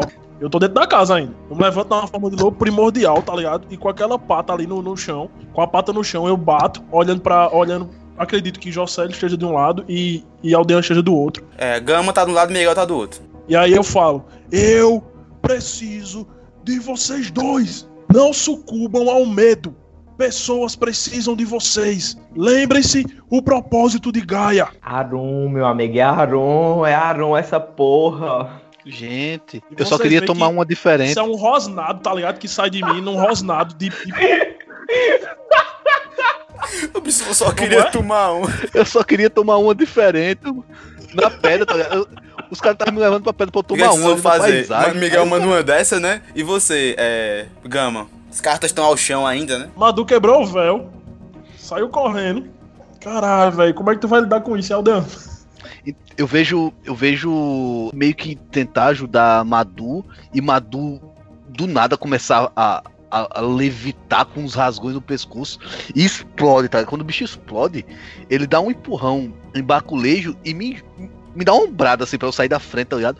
E dispara, derru- eh, derrubando ou arrombando mais o portão que tinha ali. E daí nessa hora é quando o baculejo fala: Eu preciso de vocês.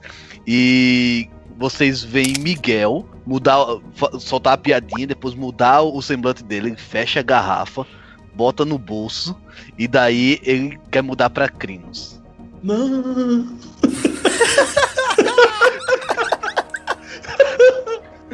Bicho, tu é um filadóxo, Véi. velho. Tu vai mudar pra crise. Vou, velho, geral. O bicho, o bicho saiu, o bicho saiu disparado, tá ligado? Eu, como humano, entre aspas, vou sair correndo atrás do bicho, vou, vou alcançar ele quando?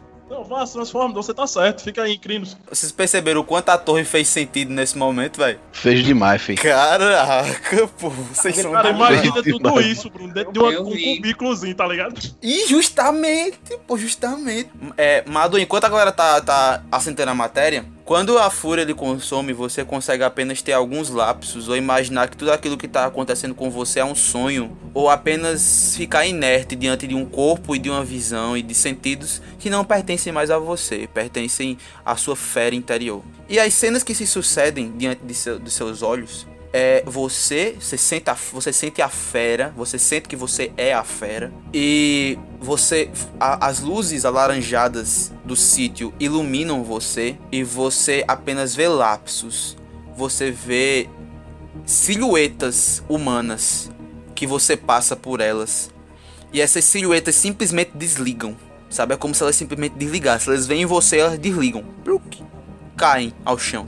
E você passa, você não consegue contar porque a sua mente não tem capacidade de fazer isso no momento. Porque você está, a fúria é o que está consumindo a sua mente. Até que você se perde na escuridão da noite. Bem, é, eu vou esperar a ação de gama, né? Porque tava, acho que isso tudo aconteceu de uma vez só. Miguel se transformou, aí tem a ação de gama pra depois eu falar alguma coisa. Bruno, é, antes de, tipo, no momento em que Aldean e é, Miguel tá se preparando pra transformar é, em crimes e tudo mais, naquele instante, né, que, tipo, Gama ele recobra um pouco dos sentidos, da seriedade, né, enfim, a- ainda que levemente instável, eu me, me, me vou ao chão rapidamente, recolho as cartas, tipo assim, de, de uma forma bem desordenada, guarda as cartas, aí é no momento que ele vê Miguel sair, né? Não, Miguel não saiu. Não, Miguel não, não saiu, ele só se transformou ali, tá ligado? Ele Só não saiu ainda não. Aí quando eu me levanto, aí eu olho assim, aí é isso mesmo que vai acontecer? Vamos precisar sair daqui dessa forma? Não dá pra quebrar o véu, Miguel. Não dá. É, na minha forma de Crinos, eu ainda rosnando. Na minha forma de Crinos, não. Na forma, na forma Ispo, eu rosnando, você vê que eu vou que eu vou voltando pra minha forma humana, entendeu? Porque aquele rosnado, aquele nosso foi só uma ação reflexiva. Eu vou voltando pra forma humana e eu olho pra, pra Miguel, eu olho pra você aí faço. Obviamente que não. Não basta perder um. Precisamos perder mais dois? Aí eu respiro fundo, Bruno, e precisamos encontrá-lo. E vou pra Lupino. Eu olho pra Miguel e faço. Recomponha-se. Eu preciso de você. Miguel, Miguel, ele tá. Ele, ele tinha acabado de, de se transformar em Crinos, tá ligado? Vocês veem a, a forma marronzada, meio caramelo dele, tá ligado? E daí vocês veem a, o, o Crinos sugar o ar bem profundamente, tá ligado? E aos poucos ele vai diminuindo de tamanho. E daí ele vai virar lupino também, que é mais fácil de, de farejar. Eles vocês veem diminuindo consideravelmente, tá ligado? E passa do tamanho de Cris para o tamanho de humano, para quase o tamanho de, de sei lá. E até pra evitar, né? Tipo, levantar o véu e tal. Você tem cachorro Sim. latino, numa hora dessa é mais fácil você passar por um cachorro. Sei lá. Aham. Isso. É, mas é, se bem que, né? Você Lupino é principalmente não vai conseguir nem a pau. O meu juiz está, olha, o meu juiz está. Cara, eu, eu, eu olho pra eles assim, eu, fa- eu boto a mão na cabeça. Eu faço. Eu preciso que vocês dois saiam da vista dos humanos. Principalmente você, Gama. Um lobo branco aqui no sertão. Pelo amor de Deus, né? Eu vou fazer o quê? Minha Faço. Chupa. porra Foi em off. Foi em off, bicho, bem, bem delicadinho, tá ligado? Eu, eu tô falando bem certo, tá ligado? Assim eu faço. Eu preciso que vocês entendam que eu, eu não vou arriscar a vida dos cidadãos aqui, muito menos trazer uma quebra de véu a, de, a vida de Madu, nem a de vocês dois. Então vocês vão pra um local que eu possa encontrar com vocês e ali dali vocês farejem alguma coisa, eu vou sair, eu saio da casa normal, tá ligado, Bruno? Eu não saio em forma de lupino nem em forma de crime, não. Eu vou primeiro, eu, eu- primeiro eu saio, desculpa, primeiro eu saio na frente pra ver se tem, um, se tem alguém na. O que foi que aconteceu, né? Eu faço, esperem aqui, por favor. Aí eu vou lá fora, boto a cabeça pra Vocês. Vocês lupinos conseguem farejar o rastro dele. Beleza. Quando você sai na porta, na esquina tem um cara caído. Ele tá caído de costas, baculejo. Sabe? Im- Imagina um terreno que seja possivelmente retangular. E aí tem uma quina. E ele tá nessa quina, que são arame farpado. Ele tá deitado pra trás assim. E você de lá consegue escutar ele fazendo. Carai. Carai. E você consegue ver o vermelho do sangue do arame farpado que está cortando as costas dele. querendo tirar o bicho de lá, tá ligado, velho? É, minha preocupação com eles são, é, é muito grande, tá ligado? Você corre e tira o bicho de lá. Eu vou com ele nos braços pra dentro da casa, tá ligado? Onde a gente tá, pra mostrar pros dois. Quando você tá, é, tá se aproximando pra tirar o cara de lá, né? Você tá, tá tirando o cara de lá e tal, tá, dá trabalho, porque o arame está colado na carne dele. E você es- escuta uma mulher descendo gritando: Antônio, meu Deus, Antônio, Antônio. Ah, e a mulher vem gritando. Dele. Caralho, velho. Enfim, eu, eu- a, minha ação, a minha ação, eu vou dizer a minha, vocês fazem a de vocês. É, Beleza, eu vou pegar, faça. eu vou, eu vou com, com o cara no colo. Eu ia entrar na casa quando o bicho vem descendo, né? A senhora vem descendo. Eu vou em direção a ela, eu faço, calma, ele, se- ele se acidentou, ele caiu, bateu com a cabeça, ele tá se tremendo todinho. Ele, você tira ele, ele tá, ele tá atônito, tá ligado? O bicho tá com o olho travado assim, você vê que ele baba pela boca, tá ligado? E a mulher, meu Deus, meu Deus, meu homem, meu homem. Meu Deus, o que foi que aconteceu, homem? O que foi que aconteceu, homem? E ela tá desesperada, né? Com você, tá, tá com ele no braço. Ela, ela começou a gritar, então, con- con- con- consequentemente, você vê que lá, da, lá de outra casinha próxima tá saindo mais um casal. Essa E eu vou afastando eles, tá ligado, Bruno? Lá pra cima. Eu vou com o cara no colo, levando ele, porque eu sei que o curioso vai pra onde vai, né? E vou levando os curiosos pra, pra, lá pra longe deles, da, da casa, né? No caso, pra que. E aí é o momento que vocês saem correndo, é isso? Exato. Beleza, vocês conseguem achar uma brecha pra sair correndo na, pelas sombras. A primeira coisa que vocês veem é que na parede que vocês. Na parede quando vocês saem, tem uma centena de borboletas azuis apregadas na parede. Tipo, como se elas estivessem repousando na parede daquela casa que vocês estavam. E aí vocês saem correndo para a escuridão.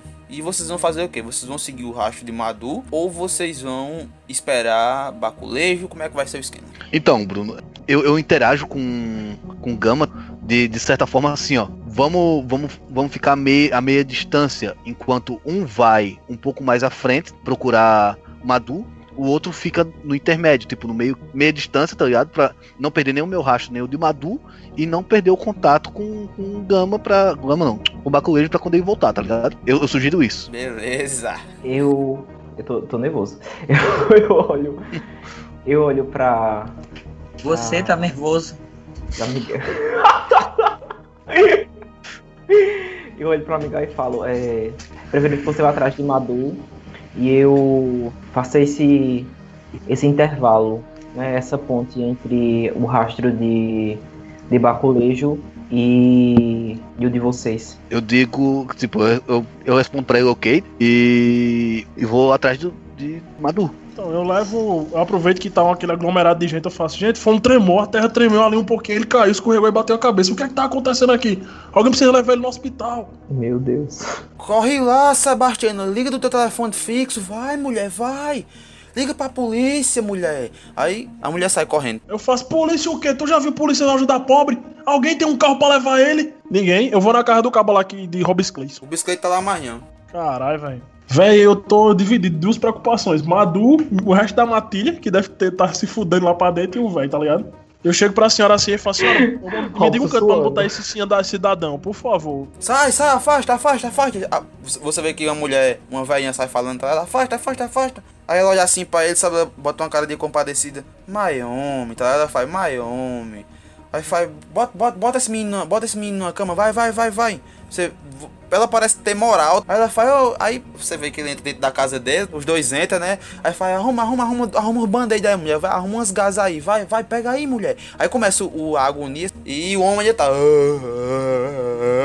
Bicho, eu vou, eu vou aproveitar essa oportunidade. Tá, eu acredito que o vilare- vilarejo tá quase todinho ali, né? Bem, as pessoas que tiveram coragem de sair à noite, sim. Eu vou olhar pra todos que estão ali e faz. Vocês, não- vocês, vocês não sabem o que aconteceu. Ele, o, chão, o, chão, o chão tremeu, ele caiu, ele bateu a cabeça. Meus amigos também. Vocês precisam sair daqui. Eu vou-se embora, eu vou-se embora. Aí eu dou uma carreira, descendo lá pra baixo. É, você vê que todo mundo sai seguindo você, correndo pra casa. Cada um vai pra, correndo pra suas casas, mas a velha fica com o homem lá. É, eu vou correr pra. Ah, e, e a mulher dele faz, vai, morde urubu. Eu vou correr pra encontrar os bichos, tá ligado? Quando chegar numa, num canto que dê pra mim correr de um jeito mais livre, mais primitivo, eu vou fazer isso. Você encontra com Gama. Quando eu encontro, quando eu encontro Exato. com o Gama. No local que eu encontro com o Gama, Gama dá, pra, dá pra me transformar em Lupino sem ninguém ver, Bruno? Dá, dá sim. Pronto, eu me transformo em Lupino. Eu olho pra Gama e faz, tu deixou o Miguel correr sozinho. Aí foi o nosso combinado. Que combinado mais idiota, Gama. Como é que tu deixa ele entrar nisso sozinho atrás de, de Madu? Tu sabe nem se Madu tá vivo. Eu corro Aí- na frente, tá ligado? Ignora e sai correndo não na dá frente. nem o, nem o direito de resposta, esse cara de buceta. Eu tô puto. Eu sigo ele mais atrás, né? Você vê que o rastro vai indo. na- Vocês veem, né? Um atrás do outro, né? Ainda, né? Correndo. Vocês veem que o rastro vai dar na direção das pedras. E quanto mais vocês se aproximam das pedras, mais a terra range. O ressonar da pedra é um ranger. Como se uma rocha estivesse rangendo com a outra. Dentro da terra. Lá embaixo. Vocês sentem com as patas de vocês que o chão está rangendo. E. Madu, você acorda, tá ligado? Você meio que desperta no susto. Você tá caído na mata. Você sente o arranhão dos carrapichos na sua pele. Você tenta olhar pra entender onde é que você tá. Você não sabe onde é que você tá. Aí você sente a, terra rangendo embaixo de você. Você sente um clima estranho no ar. E você vê borboletas azuis voando nos céus. Você olha pros lados, não tem ninguém. Mas você vê um aglomerado de pedras. E algumas silhuetas se movem naquelas pedras. É, na hora que eu acordo, totalmente atordoado, eu tento. Cara, agora é porque é foda. pra mim se aproximar dali. Pouco tempo depois, então, amigo, você vê que Miguel, Miguel chega. Miguel, você encontra ele. Ele tá. Ele ainda tá meio. meio zonzo, né? Meio atordoado. Aí você vê que ele tá, tipo, meio caído entre, no mato, assim, você vê o corpo dele. Tô ligado. Então, é, eu, eu vou chegando, tá ligado? Tipo, aí eu vou desacelerando, desacelerando, aí eu vejo, vou dando, vou, vou cheirando, tipo, do- cheirando pra ver se é defunto ou se é gente, que os, os bichos fazem. Aí, aí eu, ve, aí eu vejo que o bicho tá meio que, ah, tá ligado? Ainda se, se mexendo. Eu já vou me transformando de novo em hominídeo e vou me aproximando dele. me Madu, mal mexendo nele assim, tá tudo bem, Madu? Madu, tentando fazer contato visual com o bicho. Eu escuto uma voz, né? Eu reconheço a voz, mas ao mesmo tempo ela parece ser confusa, que eu não consigo identificar logo de cara. Aí tento procurar. E quando eu vejo aquela silhueta na minha frente ainda desfocada, eu me aproximo, seguro nele. Eu, aí eu vejo que é Miguel. Miguel, o que aconteceu, Miguel? Onde é que eu tô? Calma, calma, calma. É desse momento que vocês outros dois chegam, tá? Você correu em direção à pedra. Calma, calma. Respira, respira. Lembre- Lembre-se do seu treinamento. Respira. Eu vou tentando manter a calma e eu olho pra todo mundo e pergunto: cadê minha gaita? Eita porra. Gaita de cu é rola. Tu sabe o que foi que tu fez? Aí eu olho pra ele sério, sem saber. Não. Você simplesmente perdeu o controle. Você não me ouviu quando eu disse que eu preciso de você. Eu preciso de você ao meu lado, Madu. Madu, se um dia algum grito for maior do que o meu, me fale que eu grito mais alto. Mas esteja do meu lado. Pessoas agora. Você quebrou o véu, Madu. Eu sei que você não tem. Eu sei que você não teve culpa em fazer isso. Eu sei que você foi tomado pela fúria. Mas você quebrou o véu. Você sabe o que essas consequências traz no mundo da gente. Você sabe que você, infelizmente, acabou de colocar uma pessoa em um estado catatônico. Quando você estiver precisando, me fale que eu lhe seguro, eu lhe abraço, eu me jogo na lama por você. Mas lembre-se que eu preciso de você. É. Tu vai rolar um teste de harmonia, tá ligado? Esse teste de harmonia tu vai rolar rolando quatro dados. Fica porra. Rola quatro dados, a dificuldade é 8, certo? E eu torço pra que você tenha um sucesso. Menos Olha, um, menos um, Foi menos falha, um. não foi falha crítica, não. Foi falha, ele teve um sucesso. Amigo, rola, rola mais uma vez esses dados agora, certo? Você vai rolar agora três dados. Mesma coisa, só que três dados agora. Tá Zero sucesso. Amigo, o que acontece? Aquilo que Baculejo falou afetou você muito. Você vai pegar sua ficha e vai tirar um ponto de harmonia. E o que acontece? Você vai adquirir uma perturbação. Tá massa? Aquilo afetou muito você. Aquilo afetou você de uma maneira absurda. De maneira que quando Baculejo parou de falar, você continuou escutando alguém falar. Mas não era Baculejo, não era Gama, não era o mestre e não era Miguel. Era você mesmo falando consigo mesmo. Tutupom. Você começa a ter, você começa a sentir traços de esquizofrenia. Amigo, você começa a escutar um barulho, tá? ligado? Você, você rasgou o véu, você rasgou o véu, você rasgou o véu. Eu, eu, eu não pude esperar menos de você, mais de você. É isso que você faz, tá vendo? Tá ligado? E, e a, tipo, a, você, a sua própria voz, como se alguém estivesse do seu lado. E no meio disso tudo, Gama, você olha pras pedras e vê um corpo caindo do topo da pedra e se espatifando no chão. Puta que pariu. Ai, Só, só continua, só continua na cena. Aí eu termino de falar isso pra, pra, pra, pra Madu. Aí eu já olho pra Miguel. Passo. Eu esperava mais de você, velho. Como é que você vem correndo sozinho e deixa a Matilda todinha pra trás? E é nessa hora que Miguel olha pra ele e retruca.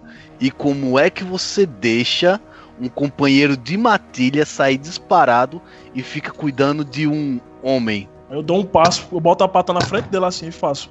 Um humano que foi um membro da minha matilha que causou uma perturbação nele, que o deixou catatônico.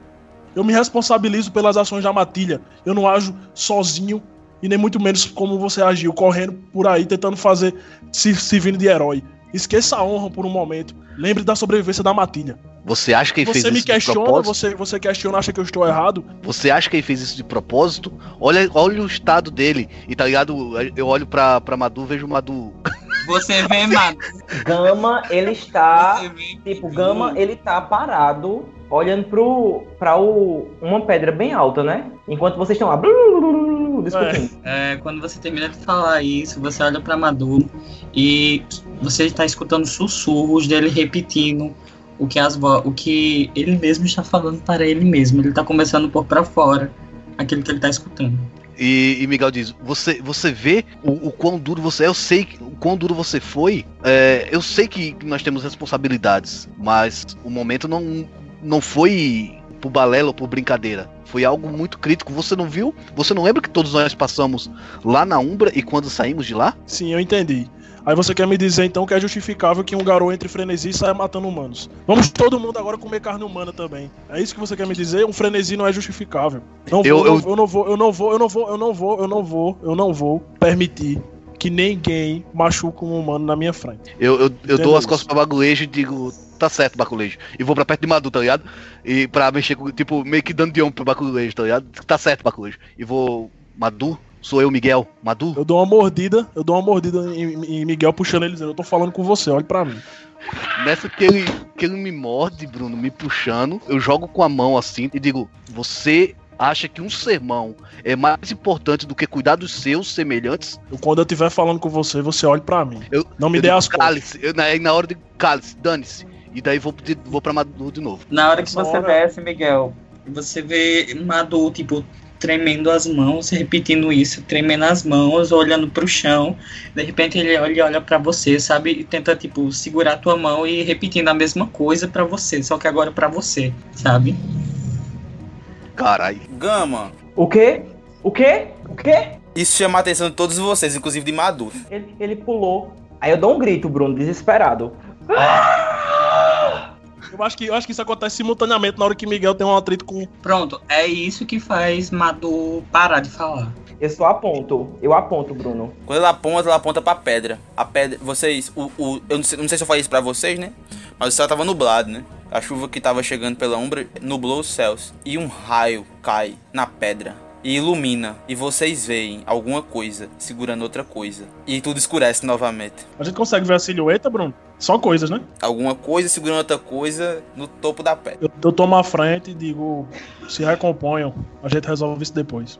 Oi, é como se fosse Aí, né? nessa, nessa hora, nessa hora eu respiro fundo. ridícula. Aí eu digo, vamos, vamos nos recompor. Mas na hora de julgar, se lembre a lua que você nasceu. E deixe o Filodox falar. É, no meio de, de tudo isso, que no caso que o Gama fez, que é o que faz ele voltar a si, ele só se levanta e tá pronto pra seguir. Tipo, ele, ele ainda não consegue olhar nos olhos de nenhum de vocês. Eu tô na frente esperando eles me acompanharem, né? Eu acredito que a gente vai lá olhar o que é. Eu, eu, Eu, eu escutei, vejo- eu escutei o que o que Gama falou, tá ligado? Eu olhei pra ele de, de lado e tô olhando pra frente, esperando eles me acompanharem. eu, eu tô vendo se, se tipo, Madu já, já tá online novamente. Aí Vamos O bicho tá- outra. A gente começa a seguir, tá ligado? Beleza, vocês correm com o Aron guiando vocês. Vocês correm na direção da pedra. Outro raio cai no horizonte, ilumina, mas está muito longe. E vocês chegam ao pé da pedra. E quando vocês chegam no pé da pedra, que, que dá na trilha de escalada, vocês veem três corpos estourados no chão, sem o cérebro. Tem um buraco gigante na cabeça e não tem cérebro. Caralho. Caralho. Vocês escutam Madu observar aqueles corpos e ele bem friamente o que ele fala pra vocês é o seguinte: o, o corpo, o espírito, que eu não sei o que era, mas o que me levou a fazer o que eu fiz, a cabeça dele estava igual a um desses três. Eu tô, eu, tô, eu tô em posição de guarda, tá ligado, Bruno? Assim, tipo, eu sei que alguma coisa jogou eles ali embaixo. Eu escuto o que eles estão olhando, mas eu tô, apesar dos apesares, em posição de guarda, olhando pra cima. Cara, essa cena descreve muito, pô, esse momento. Beleza, e aí, vocês vão subir? Quando eu escuto o Madu explicar sobre os corpos, tá ligado? Sobre que ele viu o espírito da mesma forma que o corpo. E eu vejo que Bakuleja ainda tá em, em forma de guarda ali. E a gente tinha visto por relance, quando caiu o raio, a silhueta, eu me transformo novamente daí na minha forma de combate. Sim, eu vou só ativar o dom Rastros Nublados e vou seguindo. Bruno, eu vou é, pra forma de Crinos também, tá? Julgando que é um momento de tensão e tal, não é brincadeira, aí eu saio do, de Lupino e vou pra Crinos. Madu com muito sentido ainda com tudo que aconteceu, mu- sem saber como expressar com palavras. Ele se transforma também, só que ele se transforma com muita, muito peso, muita, muito pesar. Mas eu é só isso. digo uma coisa pra vocês, né? É uma instrução de batalha. Na hora que, que eu digo assim, é, só se revelem se necessário. E na hora de atacar, permitam que eu atraia a atenção dele, pra que vocês possam atacá-lo por trás. E aí, vocês sobem, né? Subimos. Vocês precisam escalar uma pedra pra chegar até lá. É um conjunto de pedras, então assim, não é um lugar não é um lugar regular não. É uma escalada. Você sobe uma pedra e tem lá a parte de cima da pedra que dá pra ficar. Sobe outra pedra, sobe outra pedra. E quando vocês chegam na última pedra, é uma pedra na diagonal, sabe? Subindo assim e outro relâmpago cai próximo e ilumina. Quando ilumina, vocês veem um corpo caído no chão e um ser de seus 4 metros e meio, talvez. Ele é coberto por pelos castanhos e o corpo dele é musculoso. Ele tem garras no lugar de seus dedos e essas garras estão cravadas no pescoço da vítima, que seu que sua boca de tamanduá está dentro da cabeça dele por meio de um buraco, sugando seu cérebro. Entendi, que coisa horrível. Um E a criatura ela suga, você, você vê que o cara tá em choque enquanto seu cérebro tá sendo tirado de sua, de sua cabeça. E a criatura solta o corpo e o corpo vai quicando nas pedras até cair no chão e se juntar. Eu falo pra eles ali, tá ligado? Eu vou, eu vou, eu irei chamar a atenção deles. E eu peço pra que todos vocês, coisa horrível do caralho. de forma ordenada, o ataque por trás. Como é que vão atacar por trás? Vocês estão você tá no final da pedra? Vão, vão, vão, vão voar? É uma pedra, pô. É, é uma, Ah, é é uma uma pedra, pedra, sim. né? É uma pedra sim, pô. Ele tá aqui e a gente tá aqui, ó. Aí eu faço, é, vejo que minha estratégia não vai dar certo aqui. E ele tá indo na direção da outra pessoa, tá ligado? Tem uma pessoa ainda caída no chão, desacordada. Eu olho pra vocês e faço que Gaia nos acompanha. Eu pulo em forma de crimes na direção dele. Eu pulo junto, tá, Bruno? Então, a criatura, Gama, Baku, Madu e Miguel. Então o que acontece é o seguinte, Bakulejo. Você vira Crins, vai na direção dele, né? A criatura, ela dá um grito na sua direção. É um grito, você sente que os órgãos dela não estão no, talvez não estejam no lugar certo, porque o som que sai é muito estranho. É um som de órgãos se mexendo de uma maneira muito estranha. É essa sensação que você tem quando a criatura urra e ela pula na sua direção, ela é bem maior do que você, de repente, e você sente a garra dela batendo no seu peito. E você tomou Eita, 5. Carai. É, 5 de dano, viu? Tá me ouvindo? É o primeiro, é o primeiro ataque que ela dá. Agora é a vez de Gama, né? Quem, quem se antecipa é baculejo, né? Quando ele se antecipa, ele já leva uma, uma lapada. Aí eu já, né, já percebo, é, já está claro que é o momento de, de agir, de atacar. Pronto, ok. Então eu vou dar uma lapada. Eu vou correr pra cima do cara. Quando o bicho ataca é, baculejo, eu já chego assim, cravando as garras no, no braço dele com tudo descendo. Tira, tira quatro dados, que é a defesa dele. E faz tua rolagem aí. Tá, joga três dados. Um sucesso, Bruno. E agora é baculejo. Eu vou ativar o dom Força Esmagadora, que é uma força de vontade. Tive dois D10. Posso rerolar? Com certeza. Quantos sucessos você teve? Cinco? Cinco sucessos. Um sucesso. Cinco sucesso, pô. Vou rolar dois D10. Cinco sucessos. Caralho, tu dá um golpe, velho, que tu rasga a criatura, tá? Tu vê o sangue azul dela descendo pelo corpo. O próximo que agora nós temos é o Madu. E aí, Maduzinho? Eu aproveito esse golpe que o Baculejo deu. Eu tento concentrar toda a força que eu tenho nas pernas e avanço até as pernas da criatura para tentar dar uma meter as garras nela. Um sucesso. Um sucesso. Enquanto, enquanto ele, Miguel vê, tá ligado? Esse combo de ataque nele, Miguel instintivamente quer fazer o mesmo. Ele corre pra cima e ele quer ver, o- ver o braço sangrando do, golpe esmagador do Baculejo e ele quer atingir exatamente no ponto ali onde ele, onde ele tá sangrando, tá ligado? Sentir mais dor ainda, já que é o ponto mais vulnerável dele atualmente. Já vai. Deu dois sucessos. Eu tive dois, dois dois 10. O Aldean vai rolar mais dois dados. Tu tirou mais, tu tirou mais dois sucessos na tua rolagem? Caraca, tu, tu mirou na cicatriz, a tua mão quase que entrou dentro da criatura assim, tu arrancou assim, veio um pedaço dela na tua mão assim, tu jogou. E é, é, é em você que a criatura ela, ela foca, tá ligado? Ela vai dar um ataque em você. Meu irmão, do mesmo jeito que você cravou a- a- a- o braço na criatura, criatura crava o braço em você. O braço entra em você, você marca 6 de dano. Eita porra. Diga aí, Gama, faça seu nome. Eu vejo o ponto de vulnerabilidade que Miguel mostrou, né, no ataque de no ataque à, à criatura. E aí quando a criatura, né, bate em Miguel, eu aproveito esse momento pra tentar avançar e atacar no mesmo ponto. Você tira dois, você tira só dois de defesa ao invés de tirar quatro, certo? Faça a rolagem. É, então eu vou jogar mais dois dados, tá? Eu joguei só tipo Beleza. Não acertou nada. Zero sucesso. Nenhum sucesso, você a criatura esquiva de você apesar da dor constante. Baculejo. Zero sucesso. Deu falha, foi? Beleza. Madu, Mesma coisa. vai. Vocês estão só atacando a criatura freneticamente, né? Vai, Madu. Isso. Isso. Bom, zero sucesso. Talvez seja o momento, tá ligado? Sua cabeça tá muito tur- turbilhada de, de coisa e pensamento. Vai, Miguel. Miguel faz o mesmo ataque, dois sucessos. Pau! Você vê que a cria... eh, você vê que ela soltou turro, uns órgãos se mexem dentro dela e é a vez dela. 4 de dano. Você... A criatura vê você vulnerável com o golpe que você deu. Você mostrou suas costas, a criatura rasga as suas costas. Ah, De cima a baixo, assim, rá, baculejo. É, Bruno, quando eu vejo o ataque que a criatura deu em Madu, tipo, isso, isso me enche de, de vontade de querer atacá-la, sabe? Eu vou gastar um ponto de força de vontade. É uma buceta, a pessoa joga 11 dados para dar dois sucessos. Pô, eu tô frustradíssimo.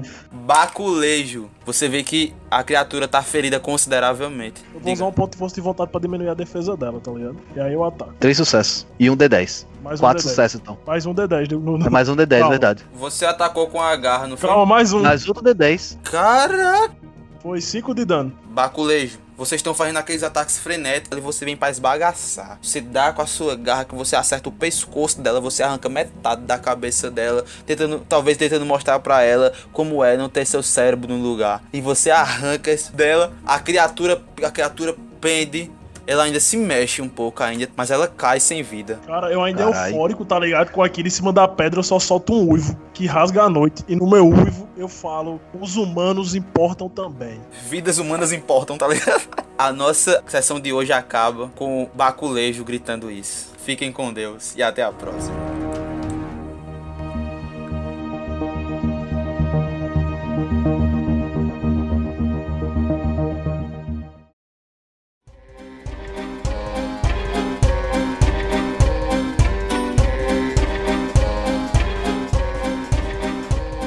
Vai embora. O que é que tu ia falar? É. Diz. Rubens tava Clayton. a primeira mesmo. Caralho, foi muito real. Diz, José. Senti aqui, ó. Misericórdia, tá repetindo o nome de Jesus. Gente, eu perdi alguma coisa. Eu acho que eu perdi alguma coisa anotando. Tu não ouviu? Foi o som do carro, pô, que saiu acelerando aqui. Eu nunca tinha visto som de carro aqui, pô. Mano! E pior que foi na hora que, que o Bruno falou, ele gata a Exatamente. primeira e sai. Olha o carro. Isso é para iluminar o teu caminho. É preciso que você encontre a paz, espírito. Esse caminho, ela pega a moto e vai embora, tá ligado? Ela, ela, ela já entendeu, ela, ela já A mulher fez, beleza, entendi, valeu. Chamou o mototáxi, tá ligado? O mo- nome do mototáxi é Caronte, tá ligado? Ai, Deus. Quebrar o jeito, né? Porque o negócio tá tenso, né?